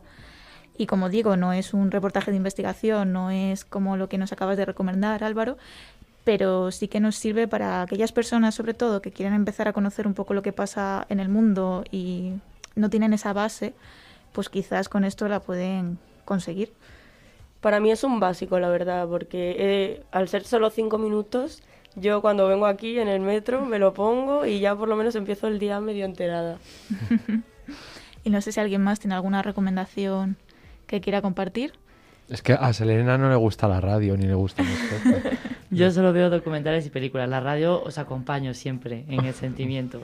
No, que va de... O sea, el hilo de Radio Ambulante obviamente es súper recomendado. Creo que también, aunque no es un periodismo de investigación como el que estáis en esta línea, ¿no? Haciendo las recomendaciones, creo que las raras podcasts hacen un periodismo narrativo bien interesante, ¿no? De historias de vida, Ujú. de experiencias de personas. También lo recomiendo.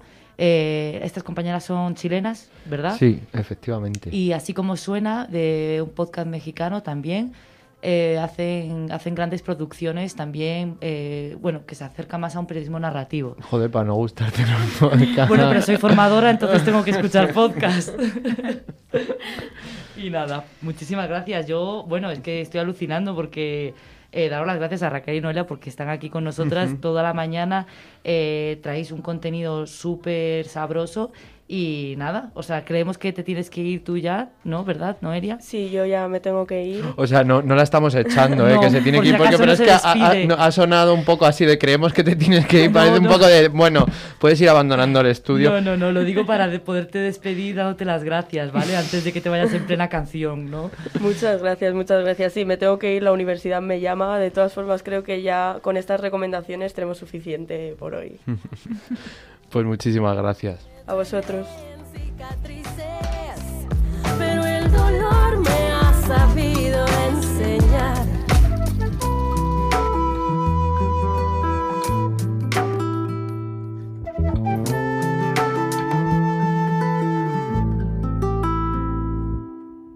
Abrí las alas para ser libre de mi capullo y me convertí en una mariposa. Les compartí todo lo que escribí, lo convertí en canción y otras cosas prosa. Le pedí al mar que me curara las heridas para vivir cada día como el primero. Le pedí al alma que buscara sus raíces para ir perdiendo miedo al vuelo.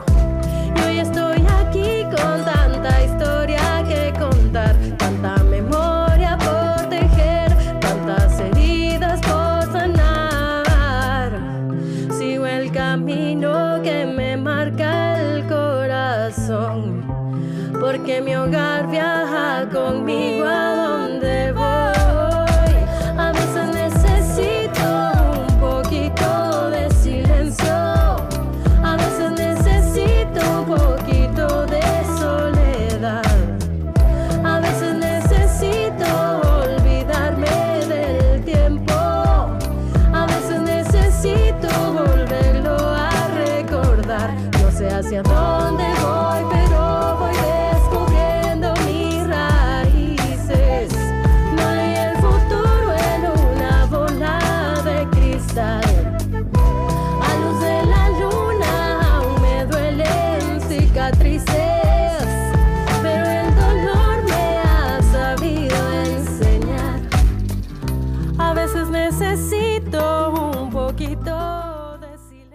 Como espacio de juventud que somos, reflexionando un poco en torno a un fenómeno que, tiene que ver o que apela mucho a la juventud en cierta forma o en alguna de sus formas, que es el intrusismo laboral, ¿no? eh, desde varios aspectos. Y para ello, pues Ana, te has preparado bastantes puntos ¿no? sobre, sobre este tema de la relación del intrusismo laboral con la prensa y el periodismo. Sí, creo que hoy es un buen día para aprovechar a hablar sobre este tema, porque bueno, hoy en el Día de la Libertad de Prensa, que a mí me parece muy importante que, exista y es muy importante que la gente tenga todo el derecho del mundo a acceder a una información libre, eh, yo estoy muy a favor, pero yo creo que debe de haber un mínimo de regularización y actualmente considero que esto no pasa, porque bueno, junto a este tema y la precariedad laboral, el intrusismo es bastante abusivo.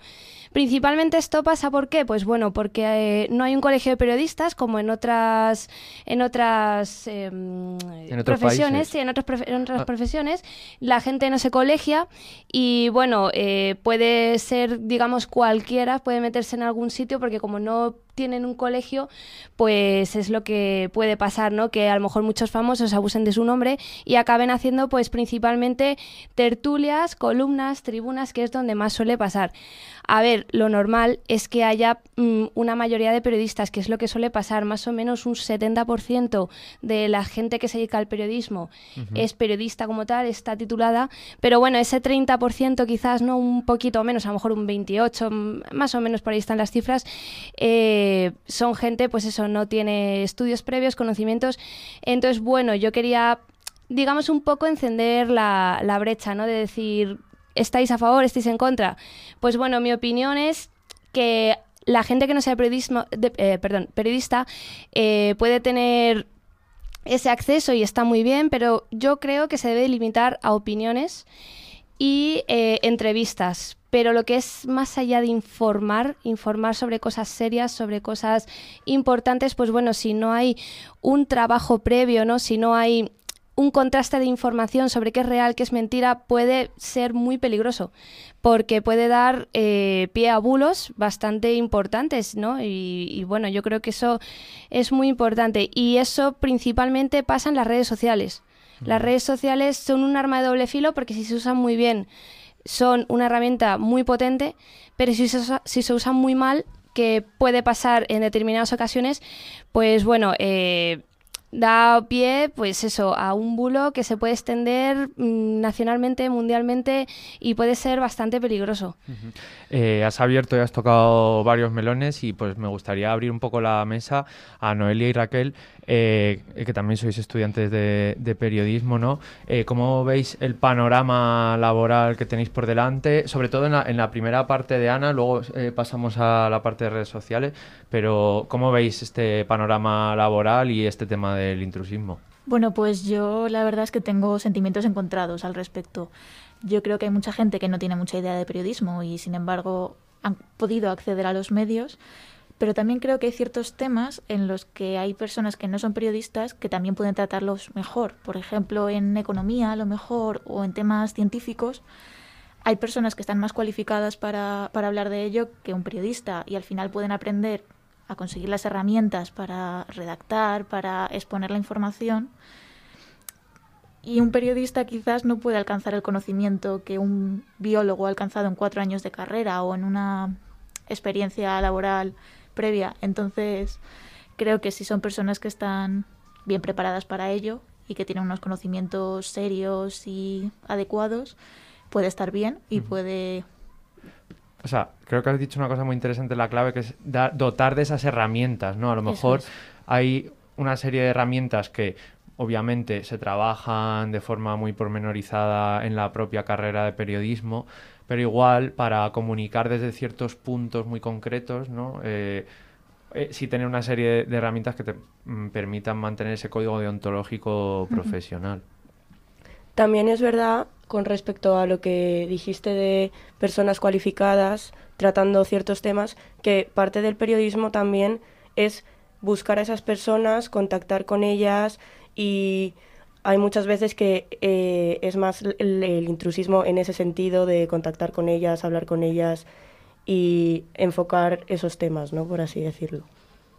Claro, eso es, ahí entraba el tema de, pues eso, ser entrevistadas o dar su opinión, pero lo que es el tema de difundir, el tema de contrastar, ¿no?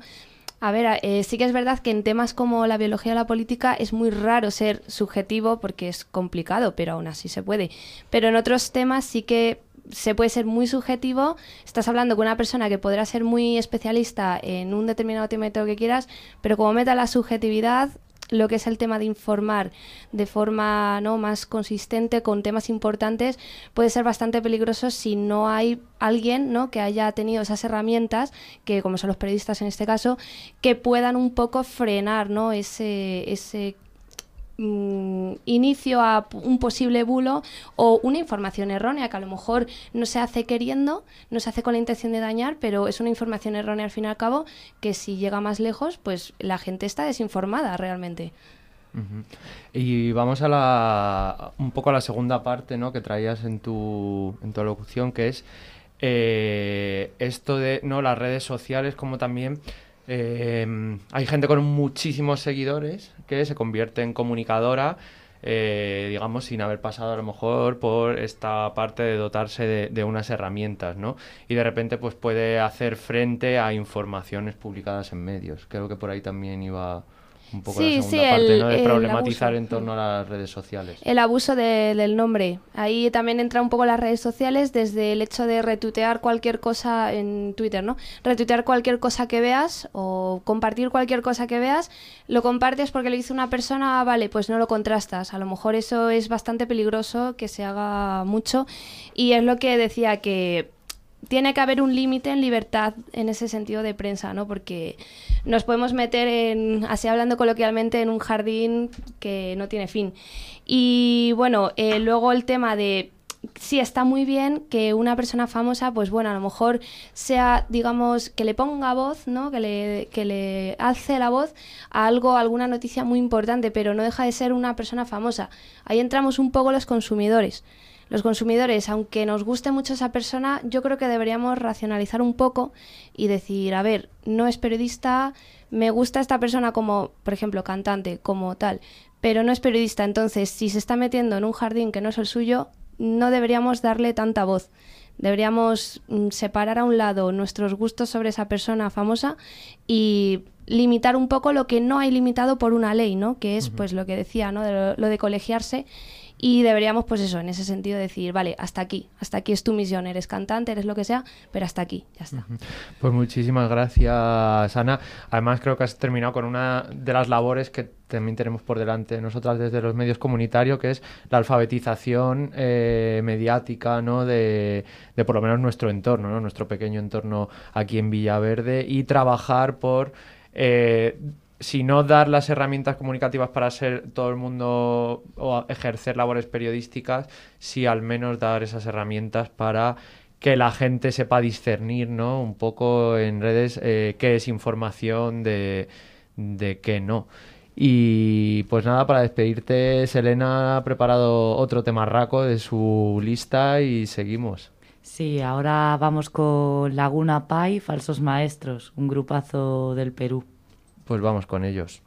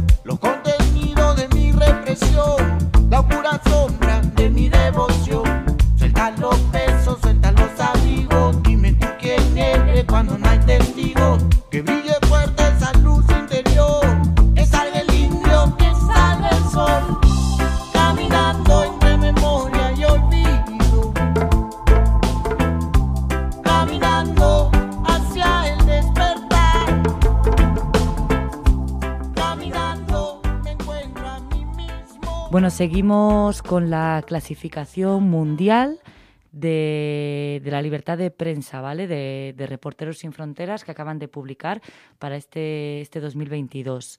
Eh, vamos a hablar de arriesgar la vida por el periodismo en Oriente Medio. Habrá que recorrer un largo camino todavía hasta que Oriente Medio sea un lugar favorable para el periodismo.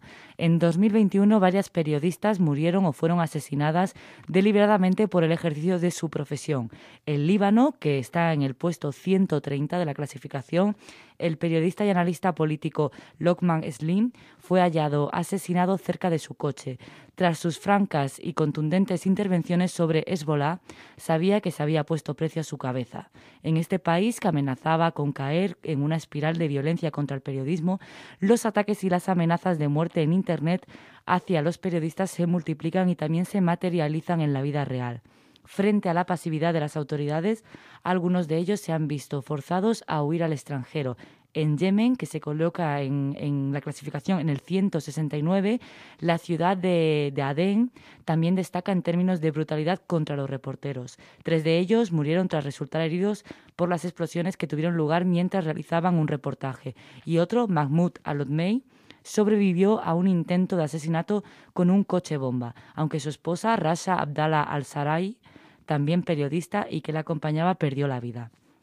En lo que respecta a los periodistas palestinos, volvieron a pagar un alto precio durante las tensiones de mayo de 2021 en Jerusalén y posteriormente durante la ofensiva militar israelí en la franja de Gaza, que se encuentra en el puesto 169, en la que dos periodistas fueron asesinados durante los bombardeos.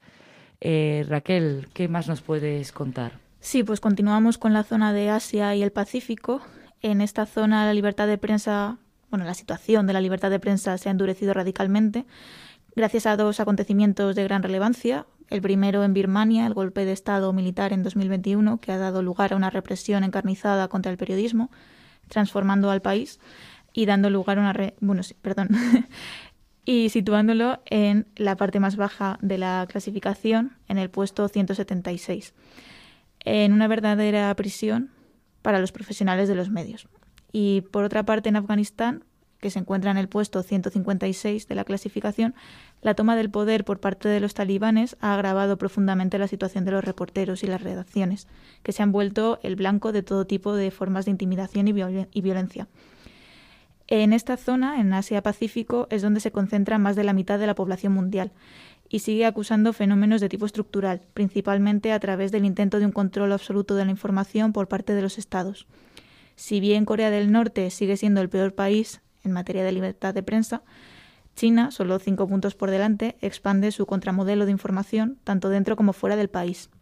Así, la región semiautónoma de Hong Kong, que ha pasado a estar bajo control de Pekín, es la que más se desploma en la clasificación, llegando al puesto 148, bajando 68 puestos en solo un año. Vietnam se encuentra en el 174 y Singapur en el 139. Y estos países también han reforzado su influencia autocrática sobre los medios. Pues tal y como ocurre con muchos otros aspectos, la realidad en África es muy heterogénea y hay grandes diferencias. No encontramos países donde podemos suponer cierta higiene en la libertad de prensa, como Senegal, que ocupa el puesto 73, o Sudáfrica, que ocupa el puesto 35. Y países que están casi casi eh, al fondo de la lista, eh, como Eritrea en el 179 o Djibouti en el 164. Las prácticas de censura arbitraria siguen siendo muy habituales, especialmente en Internet, con cortes ocasionales de la red entera en algunos países, así como detenciones de periodistas y ataques violentos. En los últimos años, el derecho a la información se ha visto aún más perjudicado por la profusión de leyes represivas que penalizan el periodismo en Internet y a su vez proliferan pues esto que llamamos de bulos, rumores, propaganda y desinformación que ha debilitado al periodismo pues eh, confundiéndose, ¿no? disfrazándose de él y haciendo más difícil el acceso a, a una información de calidad. Los medios africanos, a menudo sin apoyo institucional y todavía dependientes en gran medida de, de los dictados de los propietarios, pues tienen grandes dificultades para desarrollar modelos sostenibles y, durar, y, durables en el tiempo, ¿no? que, que aguanten. Eh, Queremos recordar también aquí, eh, no podemos olvidar que en 2021 los reporteros españoles David Beriain y Roberto Fraile fueron asesinados en Burkina Faso eh, por estar haciendo su trabajo, a pesar de que bueno, el país ocupa el puesto 41, ¿no? Pero eh, queríamos recordarles también. Sí, pues eso esos son todos los datos, estos son todos los datos, los que acabamos de dar por, por zonas y regiones. La clasificación ya está publicada y se está difundiendo eh, a través de Reporteros Sin Fronteras. Me gustaría terminar un poco pues con algo que me quedé con las ganas de decir al principio, que es eh, la situación del Estado español. ¿no? Ahí va, a ¿Qué ver, vamos a ver, vamos a ver. What's happening? ¿En qué, número, ¿En qué numerito estamos en bueno, España? bueno, tener- tengo que dar una mala noticia. España está descendiendo. ¿Vale? Estamos descendiendo. Estamos descendiendo. Bueno, no pasa nada. Eso ahora eh, la patronal te abre un par de medios y esto asciende arriba como, como la espuma. Ya veremos, ya veremos. A Venga, ver, Garamendi, montate ahí. los, los datos que tenemos, según también Reporteros Sin Fronteras, que además, eh, bueno, pues eh, difundieron aparte la situación del Estado español, Reporteros Sin Fronteras España, recordemos, eh, nos dice lo siguiente, unos medios cada vez más opinativos y una precarización creciente de la profesión sitúan a España en el puesto 32. Pero bueno, pero esto no puede ser. Pero, 32. pero si el Estado se gastó 200.000 euros en, en dar una inyección a OK Diario, Anda. ¿cómo puede ser que estemos tan mal con la cantidad de dinero público que se No, invierte? es que te cuento, estamos hablando de periodismo. Y- Entonces, pero y tenemos a Ferreras, que es más periodismo. Insisto, estamos hablando de periodismo. Entonces, eh, en el puesto 32, como decía, creo recordar que estaba en la clasificación el 28-29 el año pasado. Eh, pese a la mejora de la seguridad eh, de IAS, periodistas y los avances legislativos, los cinco nuevos indicadores sobre los que se basa la clasificación reflejan con mayor exactitud aspectos antes más ocultos. Espera, ha dicho la mejora de IAS. Eso lo pone en el informe. Esto lo pone en el informe. ¿Cómo- ¿Qué IAS nos ayudan a, a los periodistas? La- las- los, los que escriben eh, boletines solos y estas cosas. No lo sé. Eso nos ayuda a nosotros. en Alguien debería estar aquí y para, para... qué está pasando. Pues esto es un poco lo que venía diciendo al principio, ¿no? Que es que se, se- se añaden indicadores y esto es lo que hace que, que el Estado español descienda. En anteriores ocasiones... Ah, no, es que no, no- no nos estamos volviendo más fascistas día a día que pasa, seguro. Eh, no, lo que pasa que, bueno, quiero recordar que la ley Mordaza se prometió que se derogaría y esto de momento no está pasando. Entonces, en anteriores ocasiones, como decía, prevalecía el análisis de la situación política y la seguridad de los periodistas, pero la nueva metodología en, este, en esta nueva clasificación de Reporteros Sin Fronteras incluye eh, otros indicadores, como es, atención, el marco legal, el sociocultural o el económico. Entonces, es precisamente en este último en el que España, vaya por Dios, en el económico, anota su peor resultado, pese a haber registrado en conjunto un buen año para la libertad de prensa, con muchas menos agresiones que en los últimos años y sin haberse visto afectada por las olas de violencia de manifestaciones antivacunas de otros países. Eh, se está tramitando en el Congreso la, la posible derogación de los llamados delitos de expresión, esto las injurias a la corona, ¿no? los sentimientos religiosos, etcétera. El artículo de la ley Mordaza que penalizaba la captación de imágenes para la prensa ha sido declarado inconstitucional por el Tribunal Constitucional. Pero ya podemos sacar imágenes de la policía y publicarlas o no. Yo si fuera tú todavía no me arriesgaría. Y las disposiciones más polémicas de esta ley eh, están también en trámites para ser derogadas por las Cortes. Todo está, todo, el gobierno está trabajando todo en ello. Sí, Pero a ver, bueno. claro, yo qué sé, pues a ver si podemos documentar pues cuando ves a, a la policía pues dando alguna palicilla por ahí a, a día. chavales jovencitos que no están haciendo nada. Bueno, de así. momento, por si acaso, no lo vamos a hacer. No es un año en el que el contexto político haya afectado seriamente a la libertad de prensa en España. Esto también hay que decirlo, ¿no? Lo que penaliza la posición española, y esto me parece realmente interesante por el contexto de las que estamos aquí presentes, eh, es el contexto económico de los medios. Con esto que quiero decir que hay una excesiva concentración del mercado, como las graves dificultades para crear un medio, las nulas ayudas para impulsar el surgimiento de nuevas publicaciones y la grave precarización de los y las profesionales. Vaya por Dios que ahora resulta que las periodistas somos precarias. Por otra parte, la grave precarización de la profesión, que comenzó a instalarse con la bien conocida crisis del 2008 y que ya adquiere tintes crónicos, impacta seriamente a la libertad de prensa. Los y las profesionales de la información que no ejercen en condiciones dignas de trabajo son mucho más vulnerables a las presiones y la autocensura. Pues te vas a cambiar de carrera, ¿no? Según Lo siento salga- por Raquel. Ahora, en cuanto termine. Raquel. Pues Es- nada, hasta aquí la situación de- del Estado español que quería comentar, que esto, pues una lástima, descendemos, pero que también decir que el descenso tiene que ver con estos nuevos indicadores que implican el contexto económico y que la conclusión es que las periodistas somos precarias. Bueno, descendemos aquí, pero si ascendemos en el mundial, pues todo bien, ¿no? Todo bien. Una cosa por otra. Todo muy bien. Está guay eh, tener un buen ranking, no vas a tener un buen ranking en todo. Claro, no hay se que puede. hay que saber también perder. A veces, así en la vida, a veces se gana, a veces se Sí. pierde. Totalmente. Pues nada, yo despedimos ya, solo dar las gracias y, y Muchas gracias que fue a, una fantasía a de Raquel por quedarse aquí eh, en la línea del frente aquí hasta el final con nosotras. A todas las voces que han pasado por aquí también de nuevo las- les agradecemos eh, y, y a vosotras por estar ahí escuchándonos eh, pues esta... Sí, ahora- Estas dos horas de chapa que llevamos Es que dando. cuidado, eh, se- dice pronto, Es que nos ponemos aquí, hijo, a la que no le gusta la radio. Como nos gusta. Pero es que si venimos a hablar de periodismo, yo me, yo me uno. Nada, me gustaría despedir con un temazo, ya que estamos hablando tanto, tanto, tanto de libertad. Eh, ¿Qué os parece un Bella Chao, pero interpretado por la superactriz eh, Najwa? Venga, vamos. Vamos con ello.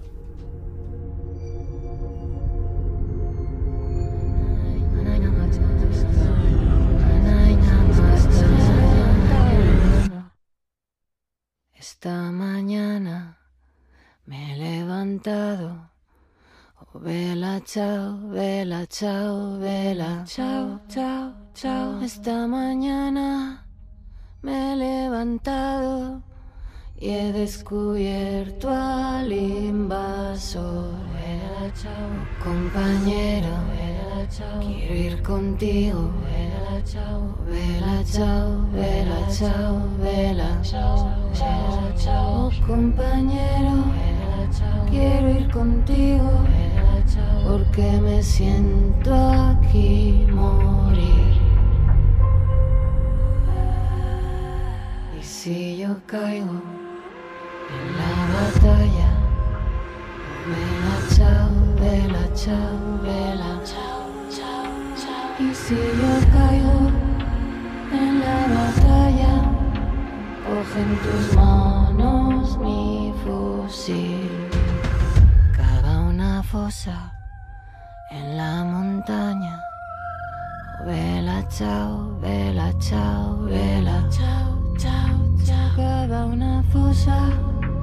en la montaña, bajo la sombra de una flor.